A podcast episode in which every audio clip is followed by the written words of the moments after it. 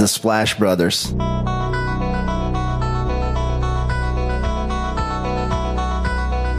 The Splash Brothers, is that? The Splash Brothers. Splash Bros. The bond that you guys share being the Splash Brothers and everything.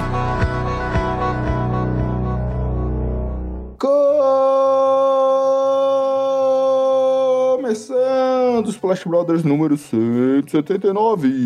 Eu sou o Guilherme. Eu sou Leonardo Paglioni. Léo, começamos as efemérides não começando, porque não tivemos nada relevante nessa segunda-feira, então vamos para as efemérides a partir de 14 de março de 2022, quando Carl Anthony Towns, lembra dele? Lembra quando Carl Anthony Towns era um jogador de basquete, fazendo 60 pontos num jogo do Wolves, dando a vitória pro Wolves e dedicando aquela partida para sua mãe, que morria por Covid que um ano antes e ele se emocionava bastante naquela partida histórica. 14 de março de 88 nasceu um tal de Stephen Curry. 14 de março de 65, numa partida, Bill Russell pegava 41 rebotes pelo Celtics. Em outra partida, também naquele mesmo dia, Will Chamberlain fazia 51 pontos pelo Philadelphia 76ers em partidas distintas entre elas, mas como os dois aconteceram na mesma marca, achei interessante trazer para cá. Guy Rodgers dava 28 assistências pelo São Francisco Warriors em 14 de março de 63. Eu não conheço o Guy Rodgers, confesso a você, Léo, mas marca de 28 assistências é algo raro que a gente vê por aqui. Hein? 14 de março de 46 nascia o maior ídolo do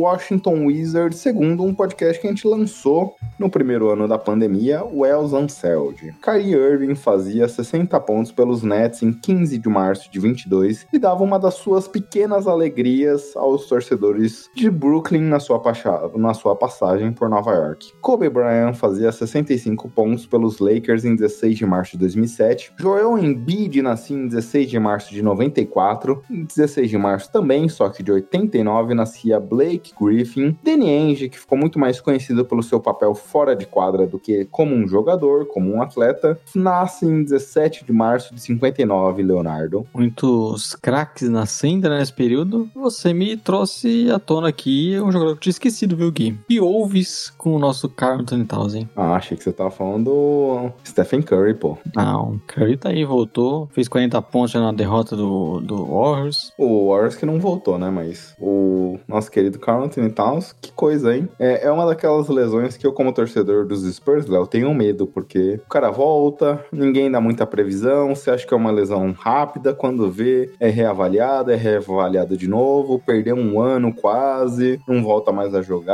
o time sobrevive sem ele. Eu sofri isso com o Kawhi. É, já tem esse histórico aí, né? Mas o, o Wolves, a questão é essa, né?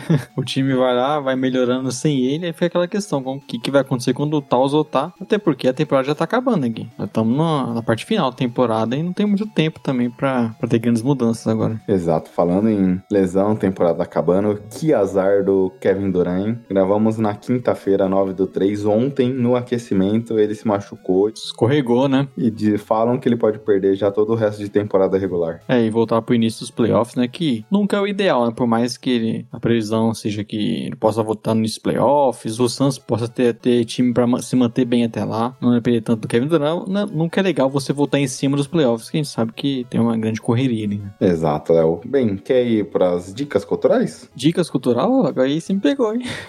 é que eu cheguei do trabalho agora, cara. Acabei de chegar do trabalho em casa, nem consegui pensar um pouquinho sobre a vida. Vamos pros merchandises. Um dos grandes problemas do produtor de conteúdo de baixo orçamento, né? A gente tem a nossa vida normal, às vezes parece o Homem-Aranha, né? Que tem duas vidas e às vezes ele começa a se confundir, vai pro como o Peter Parker usando a máscara, coisas do tipo. É, acontece aqui com a gente. Arroba podcast SplashBR no Twitter e no Instagram. Você pode seguir o Splash Brothers, mandar mensagem pra gente lá no, nas redes sociais, sugerir pauta, dar outro tipo de sugestão. é, debater sobre a própria NBA, né, o que estiver acontecendo naquele momento. Então, vale a pena você seguir Splashboards lá nas redes sociais. E toda segunda-feira esse podcast saindo de manhãzinha. Aí você pode encontrar o Splashboards em qualquer agregador de podcasts. É só pesquisar pelo nosso nome. Aí já aproveita para seguir o nosso feed, o mais importante, deixar aquela avaliação também marota e compartilhar ou o link do podcast ou o link desse próprio episódio com seus amigos para ajudar a espalhar aí a palavra do Splash Brothers pelo Brasil afora. Você ajuda, Léo, como eu falei também na semana passada, é, dando um 5 stars, dando uma avaliação positiva nos agregadores e tem um update aqui, viu, Léo? Porque recebemos mais avaliações positivas, eu tinha cobrado um pouco semana passada, ainda, estamos distante do número ideal, mas já subiu um pouco, já tivemos algumas avaliações positivas nessa última semana. Eu tô nessa missão agora, Léo, é, de lembrar nossos amigos, amigas, companheiros e companheiras, como diria o xadrez herbal, nossos inimigos, mas que não nos tiram do ouvido, que a avaliação positiva, todos os agregadores, quem tiver o joinha, tiver Sim. as cinco estrelas, quem tiver qualquer tipo de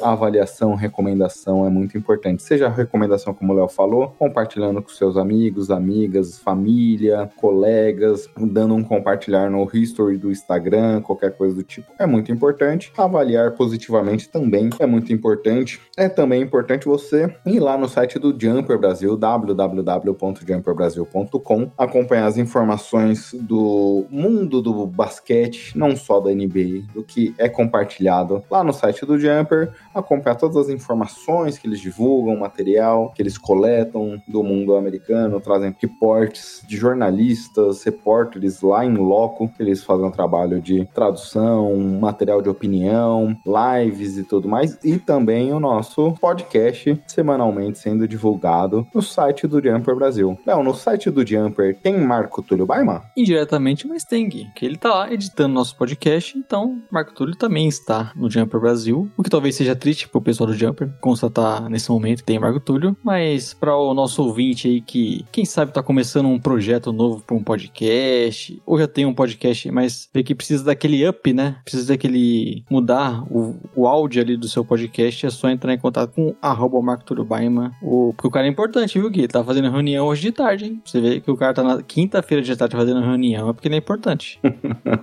Porra, Leonardo, minha vida é fazer reunião, eu não sou nada importante, viu? Mas, mas tudo bem, valeu a provocação ao MT fazendo reunião com um cara aqui conhecido por você, né? É conhecido aí pelo mundo do fantasy no Brasil, viu, Gui? Bem conhecido.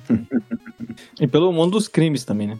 É, isso aí que eu ia falar. Eu, por gosto pessoal aqui, não recomendaria esse trabalho dele, mas quem sabe aí, Léo, aguarde-nos pro final do podcast, né? É. Vamos avançando, já que você falou do mundo dos crimes, da, Ih, dos rapaz. assassinatos aí. Temos uma história, né, Léo, que a gente deixou passar, mas acho que chegou o momento da gente falar desse assunto no nosso assunto introdutório. Exato. Porque precisamos falar sobre Jamoran, Leonardo. Para quem não acompanhou, é, podemos dizer que tem sido um ano cheio de, cheio de histórias na carreira do jovem armador de Memphis. Algumas, poucas, diria eu, poucas positivas. Aquele negócio que às vezes em termos de qualidade compensa toda a quantidade que não teve. É, em termos de qualidade, algumas histórias positivas, outras nem tanto, Léo. Começando com a positiva aqui, ele virou branding agora da Nike. Ele virou marca da Nike, ele tem seu tênis próprio sendo disponibilizado lá pela Nike, então agora ele tem a sua marca própria, isso é uma baita conquista. Um ponto interessante que aconteceu na carreira dele, obviamente, eleito pro All-Star Gaming, é um cara que vem ganhando aqui, o Memphis vem se consolidando é, cada vez mais como uma das principais franquias da liga em termos de potencial de título, coisas do tipo, mas também tem se mostrado um pouco o biruleibe das ideias, Léo, se envolvendo em muitas polêmicas. Veio à tona recentemente uma matéria do Washington Post, onde aqui o Jamoran havia feito um pequeno camping de, de férias, a gente está falando dos meses de julho a outubro, basicamente, na sua casa, acabou levando alguns jogadores para bater uma bolinha com ele, ele poder treinar e tudo mais. Nisso se envolveu numa discussão com um garoto de 17 anos, ameaça daqui, ameaça de lá. Ele bateu no cara, segundo esse jovem de 17 anos alega que foi agredido 12 ou 13 vezes pelo Jamoran, que, segundo também essa alegação, sacou uma arma para ameaçá-lo. Não bastasse essa situação que foi divulgada recentemente aqui pelo Washington Post, confronto no final de janeiro, acho que 29 de janeiro, contra o Indiana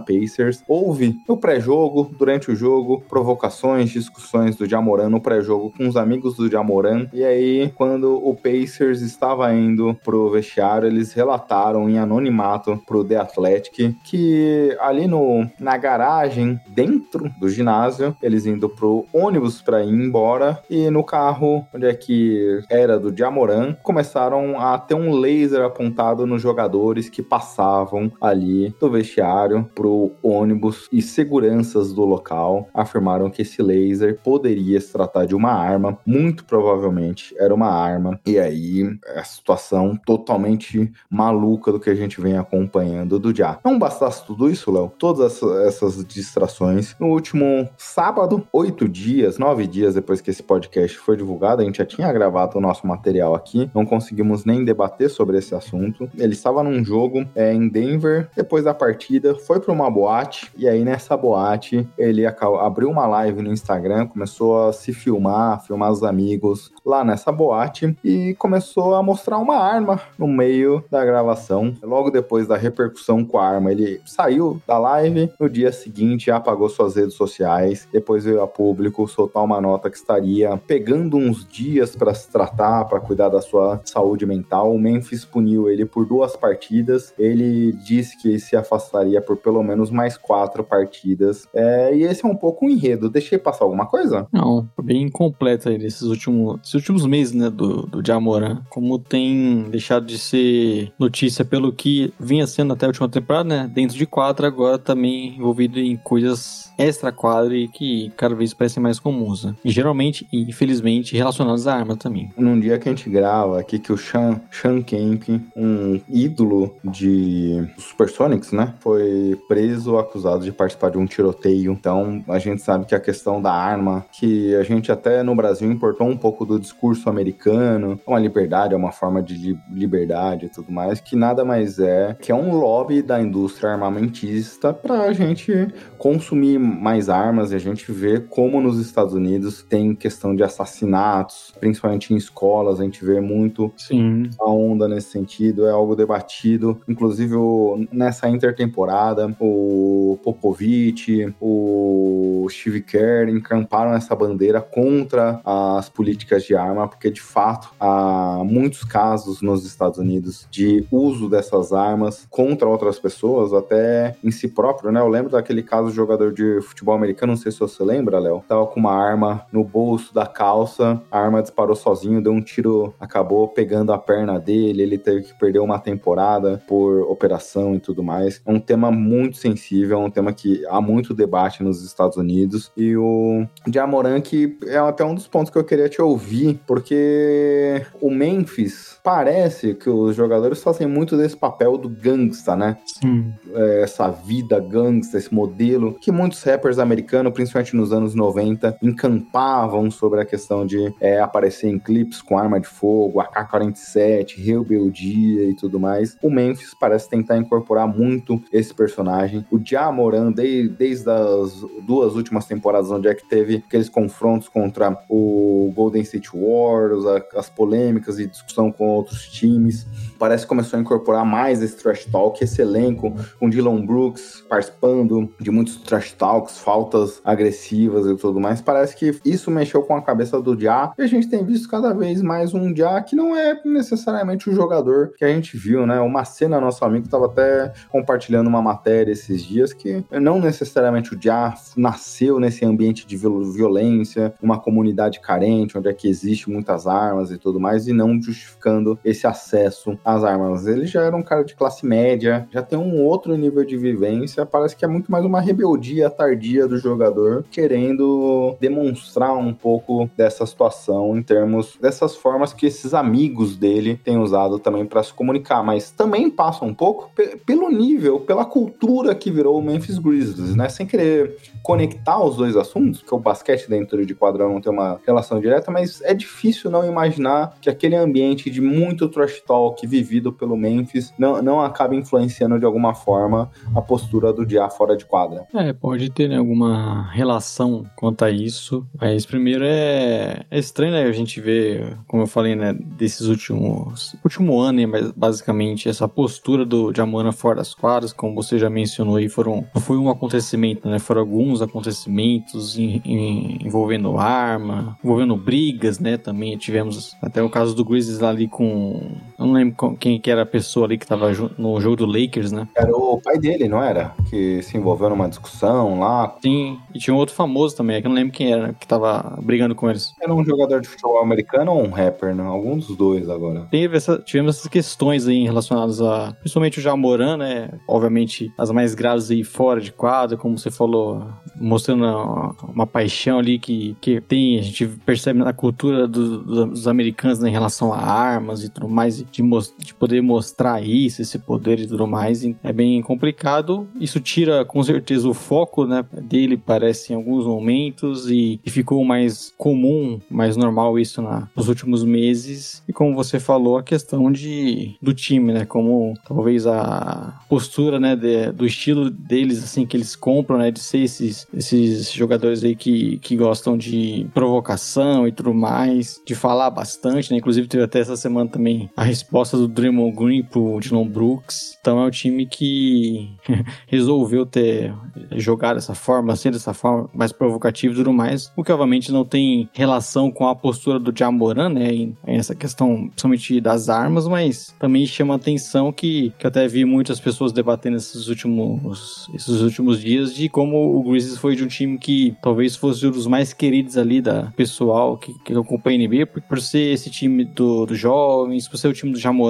que produz muito highlights e tudo mais, então a tendência é as pessoas gostarem foi, ah, nos últimos meses, a, a ser o time que o, o, pessoal não gosta tanto, por muito por conta dessa provocação, muito por conta da, da provocação que o Jamoran fez lá atrás, né, falando que o West estava tranquilo para eles, e obviamente aí essa questão fora da quadra que vai até além disso, contribuir ainda mais pro, pro pessoal ali na NBA e os fãs não gostarem, né? É, exatamente. Esse é um ponto bom que você trouxe, né? Porque, obviamente, tem o impacto de um time jovem que do nada cresceu. A gente falava ano passado que não acreditávamos neles em playoffs até. É, eles tiveram um salto gigantesco. Esse ano a gente chegou a, na análise acreditar que teria alguns pontos de potencial queda de alguns jogadores, algumas dificuldades e tudo mais. Eles nos surpreenderam de novo. Então, tudo isso faz com que o time é, é aquele negócio do que acontece muito com o ser humano, né? Em playoffs, em jogos mata-mata, em fases decisivas,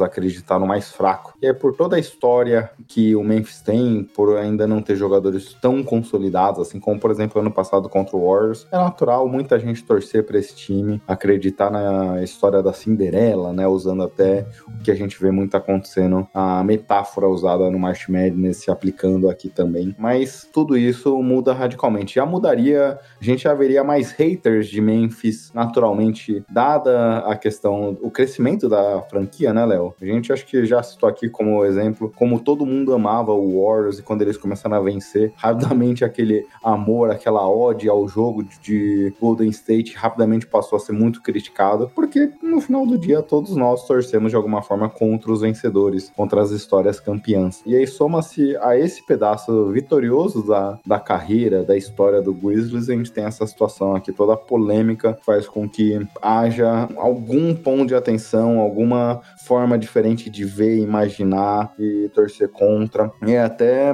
é, estranho projetar o futuro, mas é curioso porque, obviamente, a gente não tinha muito dessas informações dos problemas que vinham sendo causados e tudo mais, mas parece que o Jamoran constantemente em viagens levava seus amigos, obviamente é um cara milionário, não só pelo contrato que ele já assinou com o Grizzlies, mas também pelo novo contrato com a Nike, ou outras parcerias, outras publicidades que ele faz. A gente vê no futebol, a gente tem a alusão dos parças do Neymar, né? É, Fala-se, comenta-se que o, o Jamoran tinha esses mesmos amigos que jogaram laser, vamos dizer assim, para que meu advogado me recomendou usar esse termo, para cima dos jogadores do Pacers, são os caras que acompanham o Jamoran em muitas viagens, em muitos momentos, então terminam os jogos, eles vão para as boates, vão curtir a noite e tudo mais, acaba sendo uma distração. O nosso querido Steven Adams dizem, comenta-se que um dia antes desse incidente chamou todos os jogadores para uma conversa e falou: pessoal, vamos maneirar as situações envolvendo viagens nossas. A gente tem extrapolado muito nas curtições, nas situações é, de estar focado no basquete e não ser uma distração. E a gente tem feito o contrário. Então precisamos controlar esse, essas, esse nível de ação. E muita gente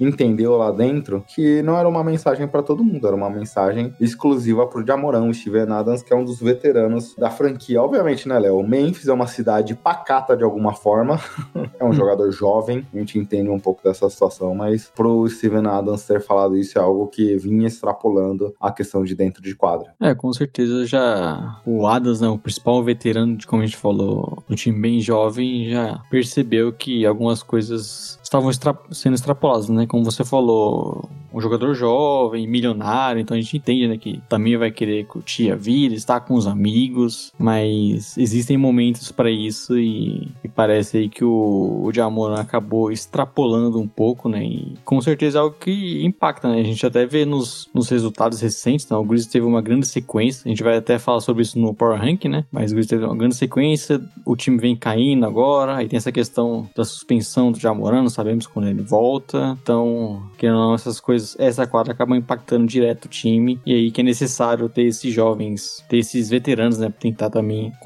auxiliar esses mais jovens. São 7-13, Léo, na corrida recente aqui. Então, é, obviamente, isso é uma situação que, que impacta. 13 derrotas nos últimos 20 jogos. Agora, pra gente fechar aqui, desde a situação envolvendo o afastamento do Dia, 5 jogos, 3 derrotas, também mostrando um pouco do impacto.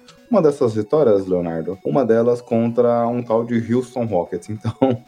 É, não conta, né? É, se você excluir essa conta aí, só seriam um 3 em quatro jogos. Só os Spurs é que conseguiram perder duas seguidas pro Houston aqui. Mas pra gente fechar, me vem um pouco na imaginação duas situações. Pra gente projetar um pouco o próprio dia de alguma forma. Você falou do Memphis, é um fator importante e obviamente afeta muito o jogador principal da franquia. Mas pensando no Jack exclusivamente. Um, eu acho que essa questão das saídas, obviamente, ele extrapolou e passou todos os limites. Eu penso um pouco na situação vivida pelo Anthony Edwards, que no começo da temporada, o Carl Anthony Towns foi a público dar uma entrevista falando, cara, ele fica comendo muita besteira, ele tá fora, fora de forma. É aquele negócio, talvez ele mantinha essa alimentação e a gente passa por isso como pessoa física, né? Mantinha aquele, aquele estilo de vida e ano passado ele destruiu todo mundo, teve um ano fenomenal. E fala, cara, isso daí não é um problema para mim mim. Se eu tô conseguindo me manter assim, é, tá tudo bem, mas pode ser que em algum momento seu organismo reaja de uma outra forma, comece a impactar de outra forma. O Dia provavelmente, ano passado, naquela campanha espetacular, já mantinha essa vida de sair, de curtir a noite, viagens e tudo mais. Pô, cara, não preciso mudar nada, mas pode ser que isso comece a afetar o ambiente, comece a afetar seu rendimento, por mais que você não enxergue dessa forma. Outro ponto, eu pensei muito na Nike, na questão que o outro armador é, viveu recentemente com a própria Nike, Kyrie Irving dando declarações criminosas contra a população judaica, judia e tudo mais, é, acabou tendo o contrato rompido com a Nike. Na sequência do contrato rompido com a Nike, foi anunciado que Jamoran integraria é, um dos rostos da franquia. E obviamente que todo esse ambiente, essas polêmicas, conturbam a imagem, a relação pública da empresa que acabou de se veicular, de se vincular com o jogador, do próprio jogador. Tem um outro elemento ainda que a NBA ainda está avaliando para descobrir se ele levou uma arma, essa arma que ele apresentou no vídeo em Denver, se ele apresentou essa arma, se ele levou com ele no voo da franquia, se ele levou para o ginásio no treinamento, que são considerados ambientes de trabalho, e não se pode levar uma arma para esses locais, desde que o Gilbert Arenas ameaçou um dos treinadores armado no Washington Wizards. Aliás, acho que devia ser já uma proibição de, desde antes disso. Lembrei do caso do Gilbert Arenas. E tudo isso prejudica a imagem do Dia. É, essa avaliação, eu, duv... eu não acredito que vai ser punido, mas essa punição poderia fazer com que ele perdesse quase uma temporada em partidas. Também seria um outro baque. Tudo isso vai prejudicando comercialmente e esportivamente o atleta, né? Como é que você vê esse impacto em relação a tudo isso, a esse turbilhão com o Morano? É, como você falou, né? Além da questão de estar em quadro, que já é um grande impacto, né? Essa suspensão até poderia ser, como você falou, 50 jogos, né? Se a NBA conseguisse as investigações concluir que ele estava ali no ginásio, no ambiente de trabalho, né? Como ela, elas mesmas falam. Então, gera esse impacto nele, no time, de, de não estar em quadra e na imagem, com certeza. O Jamoran hoje, ele é um cara muito mais visado aí nesse lado negativo coletivo, essas coisas, nessas questões fora de quadra. A gente sabe que isso tem impacto grande para o jogador em questão de publicidade. Então a Nike com certeza está muito de olho, né, é, nessa história que está acompanhando de perto para ver o que, que vai acontecer, quais vão ser as atitudes do Jamoran a partir disso, né? Ele falou que ia dar uma pausa, buscar ajuda e tudo mais. Então a gente sabe que isso também com certeza envolve muito dos patrocinadores, de, de não vou querer expor a, a marca, um atleta que cada vez mais está tá sendo notícia fora das quadras. Então com certeza gera um impacto grande. Torcemos, né, para que isso no final acabe, como ele mesmo falou, ajudando ele a melhorar, rever algumas questões na sua vida e pensar mais no basquete e, e, e que isso acabe não atrapalhando, né, o andar, da, o andar da sua carreira, porque a gente sabe que é um dos grandes talentos aí jovens que a NBA tem, uns jogadores que a gente imagina sendo o rosto da NBA por muito tempo e, e nesse momento aqui acabou tendo esse desvio, né? É, infelizmente eu acho que no curto prazo eu não tô animado, viu, Léo, com uma potencial mudança radical da sua postura, mas veremos, né? Veremos cenas dos próximos capítulos. Acho que o Jamoran precisa ter, obviamente, precisa se preocupar com a questão civil, criminal do que ele faz, mas obviamente também precisa ver até que ponto é, essas situações impactam sua carreira. Se o Steven Adams deu a declaração que deu, é um sinal de que impacta de alguma forma. E a gente sabe que normalmente os grandes jogadores, as estrelas, tendem a ser protegidas pelo, pelo ambiente, né? Comissão técnica, é, estrutura da franquia e tudo mais. Torcer para que tenham pessoas sensatas que conversem com o jogador, expliquem os impactos e que impeça que novos problemas, novas distrações aconteçam. Eu lembro, Léo, que não é, não tem nenhuma relação direta, é, e obviamente tem a história que eu vou contar tem muito preconceito, que é uma outra dinâmica, mas muita gente justificava o Colin Kaepernick não ter time no futebol americano, que ele seria uma distração. É, eu ouvi até jogadores, não falando necessariamente do Cap, mas de maneira geral, que o que jogadores odeiam é distração. É você ter algum elemento ali fora de quadra que impacte o rendimento do time, que você vai ser entrevistado pelo repórter e todo mundo vai estar perguntando aquele assunto. Obviamente, a gente sabia que era uma desculpa em relação ao Kaepernick, mas os jogadores vão pegar o The Last Dance e ver na última temporada como o Michael Jordan se estressava em ter perguntas sobre se, o fim da sua carreira, sobre o Phil Jackson e tudo mais. O pessoal quer chegar lá, jogar, ir embora, curtir, fazer as coisas que precisam fazer, não ter que ficar respondendo a mesma coisa pro mesmo jornalista toda hora, a mesma coisa e tudo mais. E o que o Jamoran tem conseguido fazer, acho que a resposta, a, a situação vivida pelo Steven Adams indica isso, é que ele estava superando ali, ele estava passando algumas barreiras, e alguém que é veterano da NBA, já esteve em outras situações, já disputou playoffs com muita frequência, viu, cara, isso daqui não é um ambiente saudável pra gente ser campeão, precisa agir de alguma forma. É, que tenha mais pessoas dentro do ambiente do Grizzlies que tem essas conversas com o Ja, porque vai ser fundamental para ele. A gente precisa lembrar também que é um jogador de 22 anos, né? É, uma pessoa ainda muito jovem, né? Que está cada vez mais exposto a uma grande visibilidade, tendo cada vez mais destaque, né? Então, não é sempre, não é para todo mundo que é simples lidar com isso e torcendo aí, como você falou, para que tenha pessoas ao lado que auxiliem, coloquem no, em um rumo melhor, né? E eu tenho uma frase polêmica aqui, Léo, para fechar o assunto. Pegando o pai dele como exemplo, como diz minha vovó, a educação vem de berço, né? O pai dele, diversos jogos, ele vai assistir o jogo, Léo, à noite, num ginásio de óculos escuro. Pessoa que usa óculos escuros em ambiente fechado, eu já não confiaria para educar uma criança. então já começa por aí meu problema com, com toda essa educação recebida pelo Diamoran. Não vai ser o pai dele que vai puxar a orelha dele. Eu aposto, Léo, que o Neymar pai usa óculos escuros em ambientes fechados. Possível, viu? Luciano Huck usa óculos escuros em ambientes fechados. Acho que o Lavar Ball usa óculos escuros. Esse usa dois, velho. Dois óculos escuros ainda, se deixar. E ainda usa um boné ainda.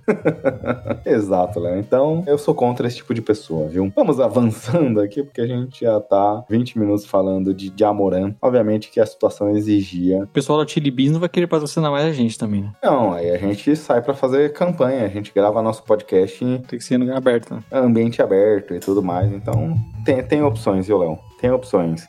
se, se o Marco Túlio autorizar, porque, pô, ele, ele é chatinho, viu? Gravar aqui de janela aberta, então já, já dá um outro ar pro ambiente. Bem, Léo, vamos pro próximo assunto? Bora. Splash!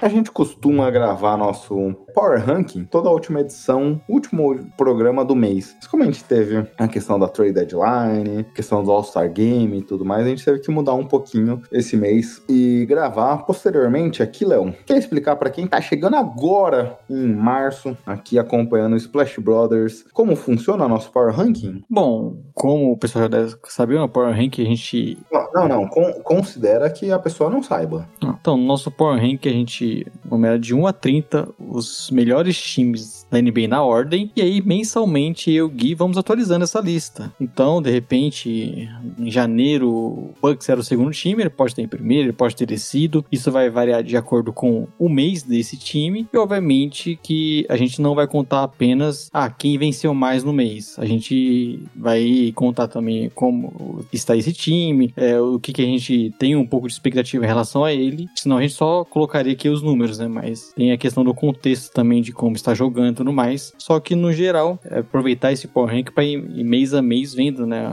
As variações, quais times conseguem melhorar de uma, de uma hora para outra, quais times que se mantêm equilibrados e tudo mais. Então é, é um bom ponto para a gente começar, para a gente ter esse panorama né, de toda a temporada. E aí, mensalmente, como o Gui falou, é, fazendo, trazendo esse Power Rank geralmente no último, no último podcast do mês, com exceção desse Power Rank de fevereiro, né? É, exatamente, Léo. E uma curiosidade aqui, porque a gente vai fazendo alternado. O Léo escolhe o primeiro time, o segundo, o terceiro, assim vai até o final. Mas qual os principais critérios que você utiliza normalmente para o seu Power Ranking? Bom, eu vejo primeiro o que eu tenho de percepção daquele time. Então, vamos supor que o Raptors tem um mês é melhor que o Bucks. Eu, obviamente, não vou colocar o Raptors antes do Bucks, porque eu sei que o Bucks tem, um outro patamar. Só que aí eu avalio um pouco isso, então eu meio que tenho os times na minha cabeça em prateleiras, né? E aí vendo também, obviamente, o, o momento do time, como eles estão jogando, questão de, de desfalques e tudo mais. Então eu, eu viso principalmente é, do que o projeto do time e o que um pouco do que eles fizeram nesse mês, né? É, eu olho muito a campanha do mês em questão, é, obviamente. Não privilegio um Bucks em relação a, é, não deixo de colocar um Bucks ali no topo em relação a um Lakers que talvez teve uma campanha boa, mas eu, considero bastante a questão do, da performance ali, da disponibilidade dos jogadores, é, das performances individuais, do calendário. Tento muito nessa linha. É, vamos começar, Léo, naquela dinâmica que a gente usa tradicionalmente. Eu vou comentar ali o, os top 10, os tiers aqui de 1 a 10, sempre fale pulando de 10 em 10 e a gente comenta rapidamente de alguns times e depois a gente vai explorar aqui o que a gente preparou na pauta de algumas equipes em especial, pode ser? Bora! Começando aqui com o Power Ranking de fevereiro, o Milwaukee Bucks assume a liderança, ele que sempre esteve ali no top 2, na última edição ele caiu bastante, caiu para sexta posição e nesse momento ele recupera a primeira. Denver Nuggets era o atual líder, caiu para segundo. Boston Celtics manteve a terceira posição. Cleveland Cavaliers subiu quatro, quatro posições ao quarto. É 76ers caiu uma posição. Knicks subiu seis posições. Phoenix Suns, que foi um caso que no último podcast a gente até debateu um pouco sobre eles terem caído bastante. Foi um time que a gente foi até deixando escorregar, muita gente machucada. Teve a contratação do Duran e, obviamente, a gente considerou também o que a gente projeta após as trocas para esses times. Subiu 19 posições, é o sétimo. Kings caiu uma. Grizzlies, que estava como segundo melhor equipe. O último caiu oito posições, nono. O Warriors subiu quatro posições, décimo, Léo. É, como você falou, algumas alternâncias, algumas pequenas, né? Tipo, Nuggets caindo uma ali. Em relação ao Bucks, a gente sabe que esse topo ali é bem equilibrado. Se não me engano, nos últimos não sei se dá para dizer os últimos três, quatro, mas sempre ali esse topo com o Nuggets, né, o Bucks e o Celtics. A gente teve, ó, setembro, o primeiro que aí ali ainda a temporada nem tinha começado. Celtics, Bucks, Warriors. Com a temporada já em andamento, Bucks, Celtics, Grizzlies. Bucks, Celtics, Grizzlies, Nuggets, Grizzlies, Celtics e agora Bucks, Nuggets, Celtics. Então a gente tem um, alguns times que estão sempre no topo, né? E como você citou, acho que é a questão do Suns, né? Que subiu bastante. É um time que tem aquela questão da projeção nossa de ter o Kevin Durant e tudo mais. E o que a gente citou também anteriormente, né? Era um time que ficou uma parte da, do mês passado ali jogando totalmente desfocado, sem Devin Booker, sem o Chris Paul, muitos jogadores lesionados ali de rotação. E aos poucos, com o Chris Paul voltando depois do Devin Booker, até mesmo a estreia depois ali do Kevin Durant, o time foi foi voltando a ser muito mais forte o que a gente já via, né? Mesmo não tendo, sendo completo todas as partidas, estando completo todas as partidas, o Suns, ele geralmente é um time muito organizado, que consegue ganhar jogos e é isso que tem acontecido mais. Então, não só a chegada do Kevin Durant explica essa subida aí do Suns. Né? É um time que, quando a gente analisou no último mês, né, Léo, tinha muitos desfalques. É uma equipe que estava devastada. O CP3 estava machucado, voltava naquela semana, ainda não tinha voltado no seu melhor. Devin Booker tinha acabado de se machucar. Eles vinham numa sequência não muito boa, então tudo isso meio que justificou um pouco a queda da franquia aqui no nosso, na nossa avaliação. Obviamente, a gente acabou pegando pesado de alguma forma, mas é uma equipe que tinha caído bastante, muito que a gente via nos últimos jogos e projetava na sequência com os problemas de lesão. Obviamente, essa projeção também é uma projeção, né, do que a gente via até então. A gente teve um mês de fevereiro, o, Aiton, assim que o CP3 voltou, o Aiton começou a jogar muito basquete, basquete que a gente vê de vez em quando dele, ele tem muito problema de constância, mas foi um dos fatores. Chris Paul jogando fino, esse combo CP3 e Aiton, aquela avaliação que você sempre faz, né, Léo? CP3 já deixou muitos pivôs ricos, e o Aiton, quando tá afim, o nosso amigo Guilherme Silva até comenta, quando o Aiton não tem frescurinha de contato, não tem nojo de contato, ele joga muito bem, foi o que a gente viu nesse período também. É, um crescimento do time como um todo, né, mais completo, jogando aí, o Devin Booker, se não fosse esse tempo que ele ficou aí fora, por lesão, com certeza, era pra ser um All-Star, um jogador pra estar tá em time de, de NBA, é um cara que tá jogando num nível muito alto, e aí você tem a chegada, né, do, do Kevin Durant, o time já começou a ganhar jogos é, mais impactantes, né, confrontos diretos ali, e aquilo, a conferência é complicada, então o Suns, naquele tempo que ele tava desfocado, ele chegaram a ficar fora ali até do play-in, né, então isso Sim. impacta o nosso power ranking, agora voltando ao normal, porque por mais que a conferência seja equilibrada, o Suns, pelo time que tem, por onde até já chegou, tem que estar tá um pouquinho acima disso, né, eles não pode estar ali naquele bolo. Bem, o time que eu queria destacar aqui é o Cleveland Cavaliers, que teve jogos espetaculares no ataque nesse último mês. Foi o seu melhor mês em, termo, em termos de ofensivo rating, muito por conta de Donovan Mitchell jogando muito basquete. O time se encaixou muito bem. Mobley teve partidas muito boas nesse mês também, em termos de assistências, em termos de rebotes, em termos de pontuação. E a defesa continua lá, Léo. Quinta melhor defesa da liga. Então, obviamente, parece difícil eles chegarem nesse bolo de topo aqui, que é a Conferência Oeste, disputar pau a pau com Milwaukee Bucks e Boston Celtics, mas já se aproximaram também dos Sixers nesse momento. Abre uma vantagem tranquila ali em relação a ter mando de quadro ou não. Então queria destacar um pouco o Cleveland Cavaliers. A gente falou recentemente deles, mas acho que esse destaque do que a gente tem visto aqui com, com a franquia e melhorando, conseguindo explodir ofensivamente, muito por jogos individuais e tendo todo mundo disponível, tem sido bacana de acompanhar. É, o Cavs é aquele time muito forte, né? Que tem potencial, a defesa é muito forte, até diferente de alguns outros. É um time que a gente teve muito espaço para crescimento, muito por conta do que você falou, por exemplo, do Mobley, né? Um jogador muito jovem, tá ainda evoluindo na sua carreira. Nesse tempo aí, teve talvez seus melhores jogos, em termos até de jogo ofensivo, de se desenvolver mais, ser mais agressivo, de conseguir participar mais. Então, com certeza também esse crescimento, aí, podemos dizer, do Mobley nos últimos, no último mês, basicamente, contribui para ser um time que se mantém muito forte e que, quem sabe, consiga, comece a sonhar até mais do que fosse projetado. Exato. É, Léo, uma notícia que saiu agora, até que a gente falou do Suns, acaba de se confirmar Kevin Durant, matéria do hoje, pelo menos três semanas, duas das três semanas fora. Então, um baita baque, hein? É, torcer para que seja uma lesão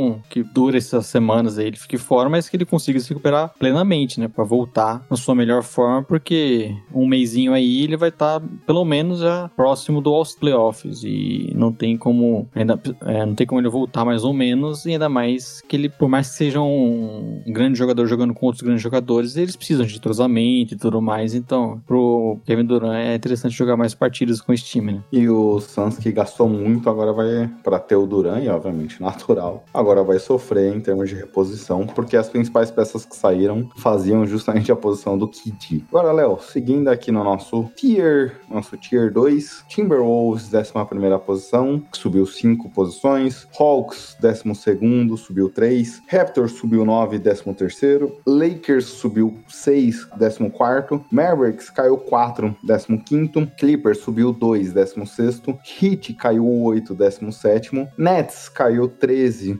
18º, Thunder caiu 5, 19º, Magic subiu 5, 20 É, aquele bloco ali com muitos times embolados, né? E com certeza, acho que desse, desses blocos que a gente acaba separando, né? Desses três blocos, esse deve ser o que mais sempre tem mudanças, né? Porque tá ali, não só as conferências estão emboladas, então esses times ali que não são tão fortes para estar tá na, na, briga pelo título, mas também projetando crescimento, acabam alternando muito. Destacaria, acho que o Raptors vendo um bom aumento, né? Naqueles times ali abaixo na conferência que ficavam na dúvida se de repente não poderiam decidir ir para um tanque de vez e tudo mais. O Raptors tem um bom aumento, a defesa tá conseguindo ser mais consistente com a chegada do Jacob Potto. É, o time que ainda, obviamente, tem os seus problemas ofensivos, e isso não, não melhorou tanto assim, mas é um time que conseguiu vencer mais partidas, o que já basta para conseguir possivelmente pelo menos garantir um play-in, o que algo que ficou meio na dúvida até em algum momento. Né? Exato, é, e o time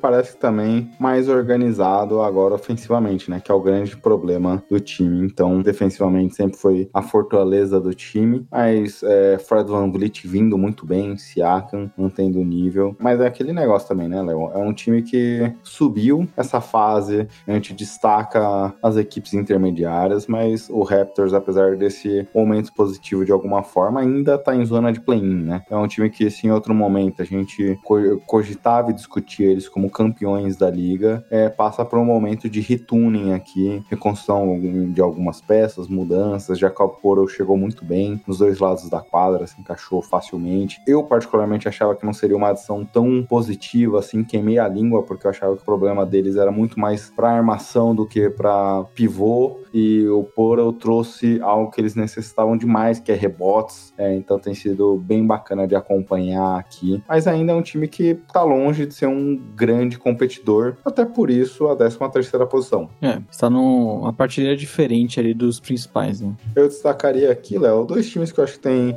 perfis parecidos, em momentos também diferentes. O Thunder já chegou a disputar mais a questão do play-in. O Nets, nesse momento, vai caindo nas tabelas. Hoje ainda tá em classificação direta playoffs, mas não duvido nada chegar no final dessa temporada, é, estando talvez até em fora da zona de play-in, que eles estão fazendo um esforço muito grande para perder partidas aqui. São dois times que demonstraram um basquete interessante. O próprio Nets, no começo desse novo core aqui, demonstrou alguns momentos interessantes, mas parece que não estão fazendo muita força para vencer. O KC já em situações de lesão do Shai Gilders Alexander, o Nets vindo de derrotas assim, em cima de derrotas, tem partidas boas individualmente, tenho gostado desse novo papel que a gente nunca viu do Michael Bridges, em um time muito coletivo aqui, mas parece que o objetivo dessas duas franquias acaba sendo mais pensar em ativos do, do próximo ano do que algo necessariamente voltado para essa temporada. É, são times ali que têm é, potencial, chance né, de chegar em playoffs, play-in e tudo mais, mas até como você citou o Thunder, por exemplo, convivendo agora com mais, sendo mais desfalcado, com o Shai perdendo alguns jogos, o treinador até chegou a falar que talvez fosse no início de temporada ele ficaria um tempo a mais descansando, mas nesse momento, o Thunder até um pouco diferente de outros anos. Quer disputar, né, não quer ser só aquele time que chega no final e, e descansa todo mundo, mas mesmo assim, perdendo seu principal jogador, vai oscilar ainda mais, e, e o Nets é aquilo, tá na boa posição por conta do, do que eles conseguiram acumular na época com o Kevin Durant e Kai Irving, mas hoje é um time muito abaixo, que é, tem alguns jogadores se destacando, se estou o Michael Bridges, que teve aí dos últimos cinco jogos, quatro com 30 pontos ou mais, se destacando mais ofensivamente, acho que até uma boa experiência para quem quer assistir o jogo do Nets, você vê como é o, tá jogando o Michael Bridges nessa nova função, só que é um time ainda muito abaixo do que, do que a gente ia projetar lá no início, né, então também a tendência é continuar caindo e quem sabe aí ficar nesse lutando por uma vaga pelo play, né? Exato. Agora seguindo no Power Ranking, né, eu tenho um favor para te pedir, viu, cara? Porque normalmente eu falo isso quando a gente começa a passar por essa pauta, mas às vezes parece que você esquece, cara. Porque lá no primeiro você destacou o Suns e o Suns é um dos assuntos que a gente quer explorar hoje. Aí já arrumou um pouco da pauta. Então não fale do 21 primeiro, que é o único que a gente vai falar dessa relação. Pelicans caiu 10 posições, Wizards caiu uma e 22 segundo, Blazers subiu uma, 23 terceiro, Pacers caiu 7 e 24 Bulls caiu 5, 25 Jazz caiu 3, 26 sexto, Hornets Hornets manteve a 27ª posição, Pistons subiu duas, 28º, Rockets manteve a 29ª e Spurs caiu duas para ser o pior time do nosso Power Ranking. É, o Spurs aí, até coloquei, né, se não me engano, o Rockets antes, porque o Spurs aí teve uma sequência de 15 derrotas, né, o time cada vez pior, então... Tenebroso. É aquela corrida final para tentar ter uma chancezinha mais de ter uma escolha melhor, com certeza o, o Spurs está fazendo jus a isso. Os Spurs até tava ouvindo, obviamente eu como torcedor, tava ouvindo o podcast lá do San Antonio Spurs Brasil, né? E o pessoal debatendo se deveria voltar o Devin Vassell pós-lesão ou não, o que, que eles achavam disso. O pessoal parece estar tá confortável, Léo, lá. Estar dentro do bottom 3, que é as três últimas equipes que mantêm o 25, 25, 25. Eu, particularmente, sou, contra, sou contra. Estar nessa posição tem que é, ficar em último efetivamente, porque a única diferença nessas posições é até que posição você pode cair, né? Então imagina você acontecer que nem o seu Chicago Bulls aconteceu uns anos, vencia umas partidas nada a ver, quando via no, na bolinha ficava em sétimo, oitavo. Qualquer chance que você tiver que tirar de azar, você tem que tirar nesses momentos. É, garantir a melhor escolha possível, né? Se é pra ser ruim, tem que ser ruim. Exatamente. Bem, vamos lá, Léo, agora passar pelos times. Eu fiquei numa dúvida, eu segui mais ou menos os principais times e deixando os que a gente quer explorar mais pro final, pode ser? Que é quem vai passando mais rápido, mas queria começar a conversa dos Bucks, que subiu cinco posições no último Power Ranking, como eu comentei mais cedo. Naquele momento, quando eles caíram, foi a única vez que eles estiveram fora do top 3, aliás, o top 2 até, foi muito por conta das lesões. Eu lembro que a gente debatia naquele momento. Yannis tinha perdido um ou dois jogos, Middleton ainda fora, voltando ali naquele momento, Bobby Portis tinha acabado de machucar, então tudo isso conturbava um pouco nossa avaliação em relação aos Bucks. E nesse momento eles mantiveram uma campanha de 18-1, Léo, venceram diversas partidas aqui. Nesse momento lidera a NBA. Primeiro ponto que eu queria explorar é o que se deve a esse número de vitórias. É, obviamente é uma defesa muito forte, é uma defesa que conta com o retorno de diversos jogadores, mas se a gente falou do San Antonio Spurs que teve 15 derrotas seguidas, isso é uma anomalia. 18-1 também é uma anomalia. E aquele Bucks que a gente tinha dúvidas manteria a condição de brigar fortemente essa temporada, veio com tudo nesse mês de fevereiro. É um time cada vez mais forte, né? Como você falou, a defesa muito sólida, a melhor da liga, né? Isso que garantiu muitas, muitas vitórias, mesmo com, convivendo com os Falcons, né? O Yannis esse, esse mês teve alguns jogos que ele ficou fora, teve uma pequena lesão. O Middleton, como você falou, né? Acabou, voltou, aí teve uma outra lesão, ficou fora um tempo, foi voltando aos poucos. Se você for até olhar os números dele na temporada, tá longe de ser aquele Middleton que a gente conhece. Então é, é um time que conviveu com as suas peças ali principais fora, conviveu com os, alguns desfalques, mas teve outros pontos positivos. A gente destaca na temporada como voltou bem o Brook Lopes depois de um ano que ele ficou basicamente fora por lesão, como vem cada vez mais sólido ali no garrafão e sendo impactante na defesa. Então é um time que a gente já conta né, com o Bucks sendo um desses bicho papões aí de, da temporada regular, sendo muito forte e esse ano aí mantendo uma base com algumas outras peças sendo importantes, eles cada vez mais é, consolidados ali com o time que vai brigar novamente pelo título, que tem total capacidade de, de ser o melhor time na, da liga aí na temporada regular em termos de vitória e torcer para chegar todo mundo bem e saudável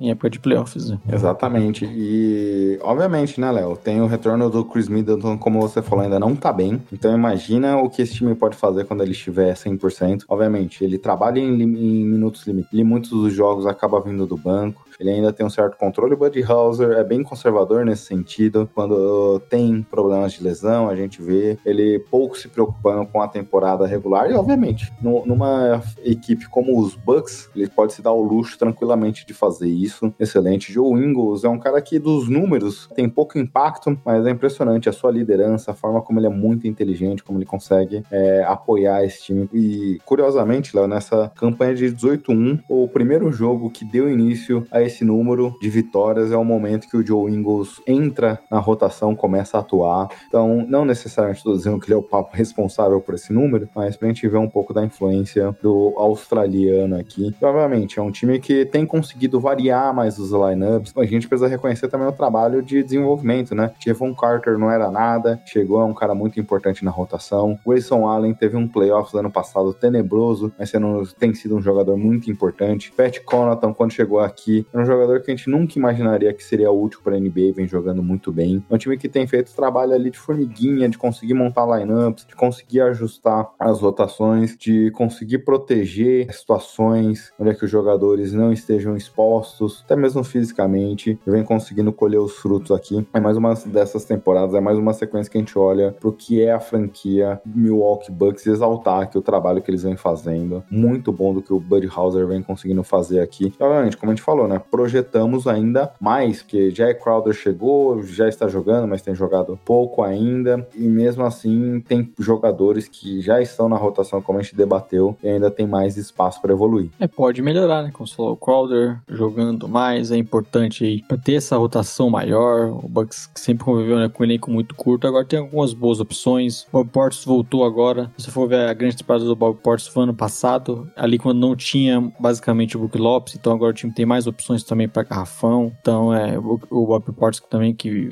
teve uma lesão por um bom tempo essa temporada, então é um time que agora tem mais peças, tem mais opções, cada vez mais tranquilo na temporada, né? E mesmo convivendo com lesões importantes, consegue se manter no topo, consegue vencer muitas partidas. Eu acho que é o Bucks dando um pouquinho da demonstração do que eles são capazes. Né? E eles venceram as, essas partidas todas, aí até para recapitular, né? Como você falou. Yannis perdeu alguns jogos, Bob Portis perdeu, acho que uma sequência de quase 10 partidas. O Middleton voltou, mas ainda tem jogado pouco. Por que, que os Bucks têm tido essa campanha espetacular? Muito pela defesa. Quando a gente olha a fotografia justamente desses 19 jogos, Léo, melhor defesa da NBA, obviamente numa margem pequena ali frente ao Cleveland Cavaliers, 108 pontos cedidos a cada 5 bolas nas estatísticas avançadas, Cavs 108,6, mas isso explica demais. Quando a gente olha o net rating desse período, é a equipe que tem o melhor saldo da liga, muito por conta dessa defesa. É, mesmo tendo algumas partidas sem Yannis, Brook Lopes é um papel fundamental, essas duas torres fechando ali, quando a gente olha Grayson Allen, Pat Connaughton, Drew Holiday, são caras muito físicos, dedicam bastante, trocam marcação, que são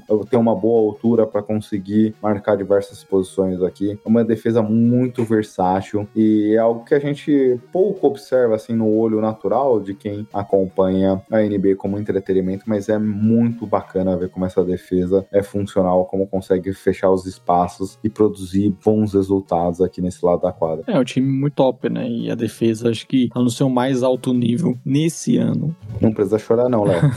a defesa está no seu mais alto nível esse ano. Né? Não à toa tem Yannis aí, que está sempre na briga. O Brook Lopes talvez seja o principal defensor desse ano no time. Então, uma temporada muito boa do, do Bucks, mesmo com esses desfalques. Agora vamos para a próxima equipe? Bora. Que agora falaremos de New York Knicks, Léo. Que quando, a gente, quando eu comecei a preparar a pauta desse podcast, é, era o que se comentava na semana. New York Knicks, única equipe com 100% de aproveitamento pós All-Star Weekend. 6-0 naquele momento, enfrentava a Charlotte naquela partida sem Lamelo, time todo desfalcado. Não, Knicks já venceu, vamos gravar o podcast com o Knicks 7-0, mas veio um 6x1, Léo. Uma derrota ali totalmente inesperada para, como diria nosso amigo Marco Túlio Baima, torcedor e corneteiro de marca maior dos Knicks, Léo. Pra gente lembrar que os Knicks sempre tem uma pontinha de decepção, mas queria começar aqui com acho que duas peças que têm sido fundamental no ataque. Julius Randle, que vem fazendo uma temporada depois de dois anos atrás ter vencido o MIP, então um destaque absurdo. Ele vem jogando naquele nível, acertando arremessos difíceis, tendo um excelente aproveitamento de field goals. E o Emmanuel Kikule, que muita gente dizia que um mês antes da trade deadline, Tibbs queria trocá-lo de jeito, é, de qualquer jeito, sumiu da rotação. Tiveram alguns problemas de lesão ali, um pouco antes da trade deadline. Ele voltou para a rotação, voltou muito bem. Aí o Tibbs, não, não, não, não troca esse jogador de jeito nenhum. E vem sendo muito importante. Teve até o career high é, nesses jogos pós All-Star Game. É um time que melhorou muito ofensivamente, né? É um time que tem bem mais opções, né? Como você falou, nesse, naquele ano ali tinha o Julius Randle sendo o principal jogador, eles estavam demais no ataque. Agora você tem mais peças de Jalen Brunson jogando no, no, alto nível. Até nesses jogos que o Brunson não jogou, o time tem uma grande vitória, por exemplo, contra o Celtics, né? Um jogo espetacular do Kigley, que assumiu muito bem essa função de titular. Tem vindo muito bem também do banco, então é uma peça importante visando o que sempre foi meio que o problema desse time, do Tibbs nesse time, que é a questão ofensiva, de ser um time muito mais travado dependendo mais da questão individual do Julius Wendel, e esse ano parece conseguir, conseguiu com essas peças, né, mudar um pouco isso e se consolidou ainda mais e vem no grande momento, né? Não só tendo boa sequência, tendo uma boa campanha, mas vencendo jogos, jogos contra times complicados, tem o Celtics, por exemplo, vencer duas vezes o Celtics né, recentemente, então é um time aí que vem, talvez, no, nos os times no seu melhor momento na liga atualmente e com certeza se deve muito a como eles conseguiram crescer ofensivamente, porque a defesa a gente sabe que já com o time sempre tende a ser muito boa, né? E obviamente a defesa é um fator, né? Obviamente a última partida eles perderam por um placar alto, mas quando a gente olha de maneira geral, esse recorde de vitórias eles melhoraram muito defensivamente. Obviamente também tem muita relação aqui com o, as chegadas. A gente tem o seu querido Josh Hart, Josh Hart que chegou, rei dos rebotes ali pro cara de 1,98, 2 metros de altura mais ou menos que ele tem. A defesa muito mais física como o nosso querido Tibbs adora, né? É uma defesa que tem conseguido se organizar de uma maneira muito mais é, dedicada nesse lado da quadra. E aí a gente tem visto, obviamente, o time também mais direcionado na proposição defensiva aqui. Quando a gente olhava essas últimas partidas, é, top 5 de defesa, agora até subiu um pouquinho, eu não está mais naquela condição, mas é interessante pra gente ver como o time depende de uma, duas peças, até naquela temporada que eles foram quarto melhor campanha da liga da Conferência Oeste. Basicamente, Derrick Rose e Julius Randle conduzindo muito do ataque uma defesa muito veloz, muito feroz. Isso foi um fator fundamental aqui pra gente ter visto o Knicks terminar naquele momento na quarta posição e a gente vê nesse momento também eles na quinta posição ali, até olhando o Nets atrás, ca caindo pelas tabelas, a se manter ali uma posição tranquila, pelo menos de play-in, né? É, fora do play-in, aliás. Exato, é um time mais. que tem sempre tem aquele bloco ali, né? Dos times que estão mais empatados. O Knicks parece um pouco acima disso, mais consolidado, mais forte, com peças jogando melhor, né? Então, é o time hoje mais completo, até se você for comparar com aquela boa temporada deles, porque além do Julius Randle tem o Jalen Brunson, como eu falei, tem outras peças. O Josh Hart se encaixou muito bem, né? Acho que ele é, já dá para imaginar um pouco disso, mas é, ele se encaixou muito bem jogando no time do, do sendo aquele, lá, titular, né? O jogador que faz um pouco de tudo, vem arremessando bem, consegue contribuir muito na, na questão de, de energia, na questão defensiva. Então é um time que tem boas peças e até acima do que eu já tava é, esperando desse Knicks, que já desde o, início, desde o início da temporada mostrou né, que novamente poderia ter um, um bom ano, mas com essa sequência aí, eles estão dando demonstrações que quem sabe né, não dá para o Knicks ter um, ser um pouquinho mais, um pouquinho além do que a gente pensava. Exato, Léo. Bem, vamos pro próximo time. Bom, antes de analisar alguns times desse nosso Power Rank, que lembrar nossos ouvintes que a análise principal aqui é sobre a dupla de Los Angeles, que teve uma grande mudança depois da, deadline. Então, o assunto principal aí para falar de, de Los Angeles, viu, e não a cidade, né? Curiosamente, Léo, aproveitando o papo da mídia que a gente vai explorar aqui para saber se é verdade ou não, mas um time vinha muito mal, mandou o Westbrook embora. O outro vinha bem, não muito bem, vinha bem, depois o Westbrook chegou, uma sequência de derrotas, mas que falaremos já já se a culpa é de Westbrook ou não. Agora avançando, Léo, fechando o nosso top 10 aqui dos times que a gente vai explorar, Phoenix Suns que a gente já falou bastante, né? Problemas de lesão que tinha no último Power Ranking, o que eles já vêm passando aqui com um time muito mais inteiro, evolução do DeAndre Ayton, a chegada do Kevin Durant, quatro vitórias seguidas com o KD em quadra, lesão do Kevin Durant por duas, três semanas. Essa é a grande notícia agora do Suns, né? Ver como o time vai lidar com essa questão da lesão do, do Kevin Durant, time que precisa ainda, né? Cada vez mais estava se encontrando, mas precisa adicionar um, um, grande jogador desse nível. Então, é, seria interessante ter esse final de temporada para correr tudo bem, mas torcer para que o Kevin Durant volte no nível que a gente espera. E o Suns tem, né? Como a gente já falou, potencial para se manter muito forte, ganhando jogos, se manter no topo da tabela, mesmo sem o Kevin Durant, porque já estava dando demonstrações de uma essa subida, de ser um time mais consistente com todo mundo em quadra aí. Então, alguns jogadores até ah, tendo uma ascensão, né? O Josh Okogie, por exemplo, teve bons jogos, David Lee, então foi até o Suns mostrando que, quem sabe, esse elenco é o melhor do que a gente projetava lá no início, né?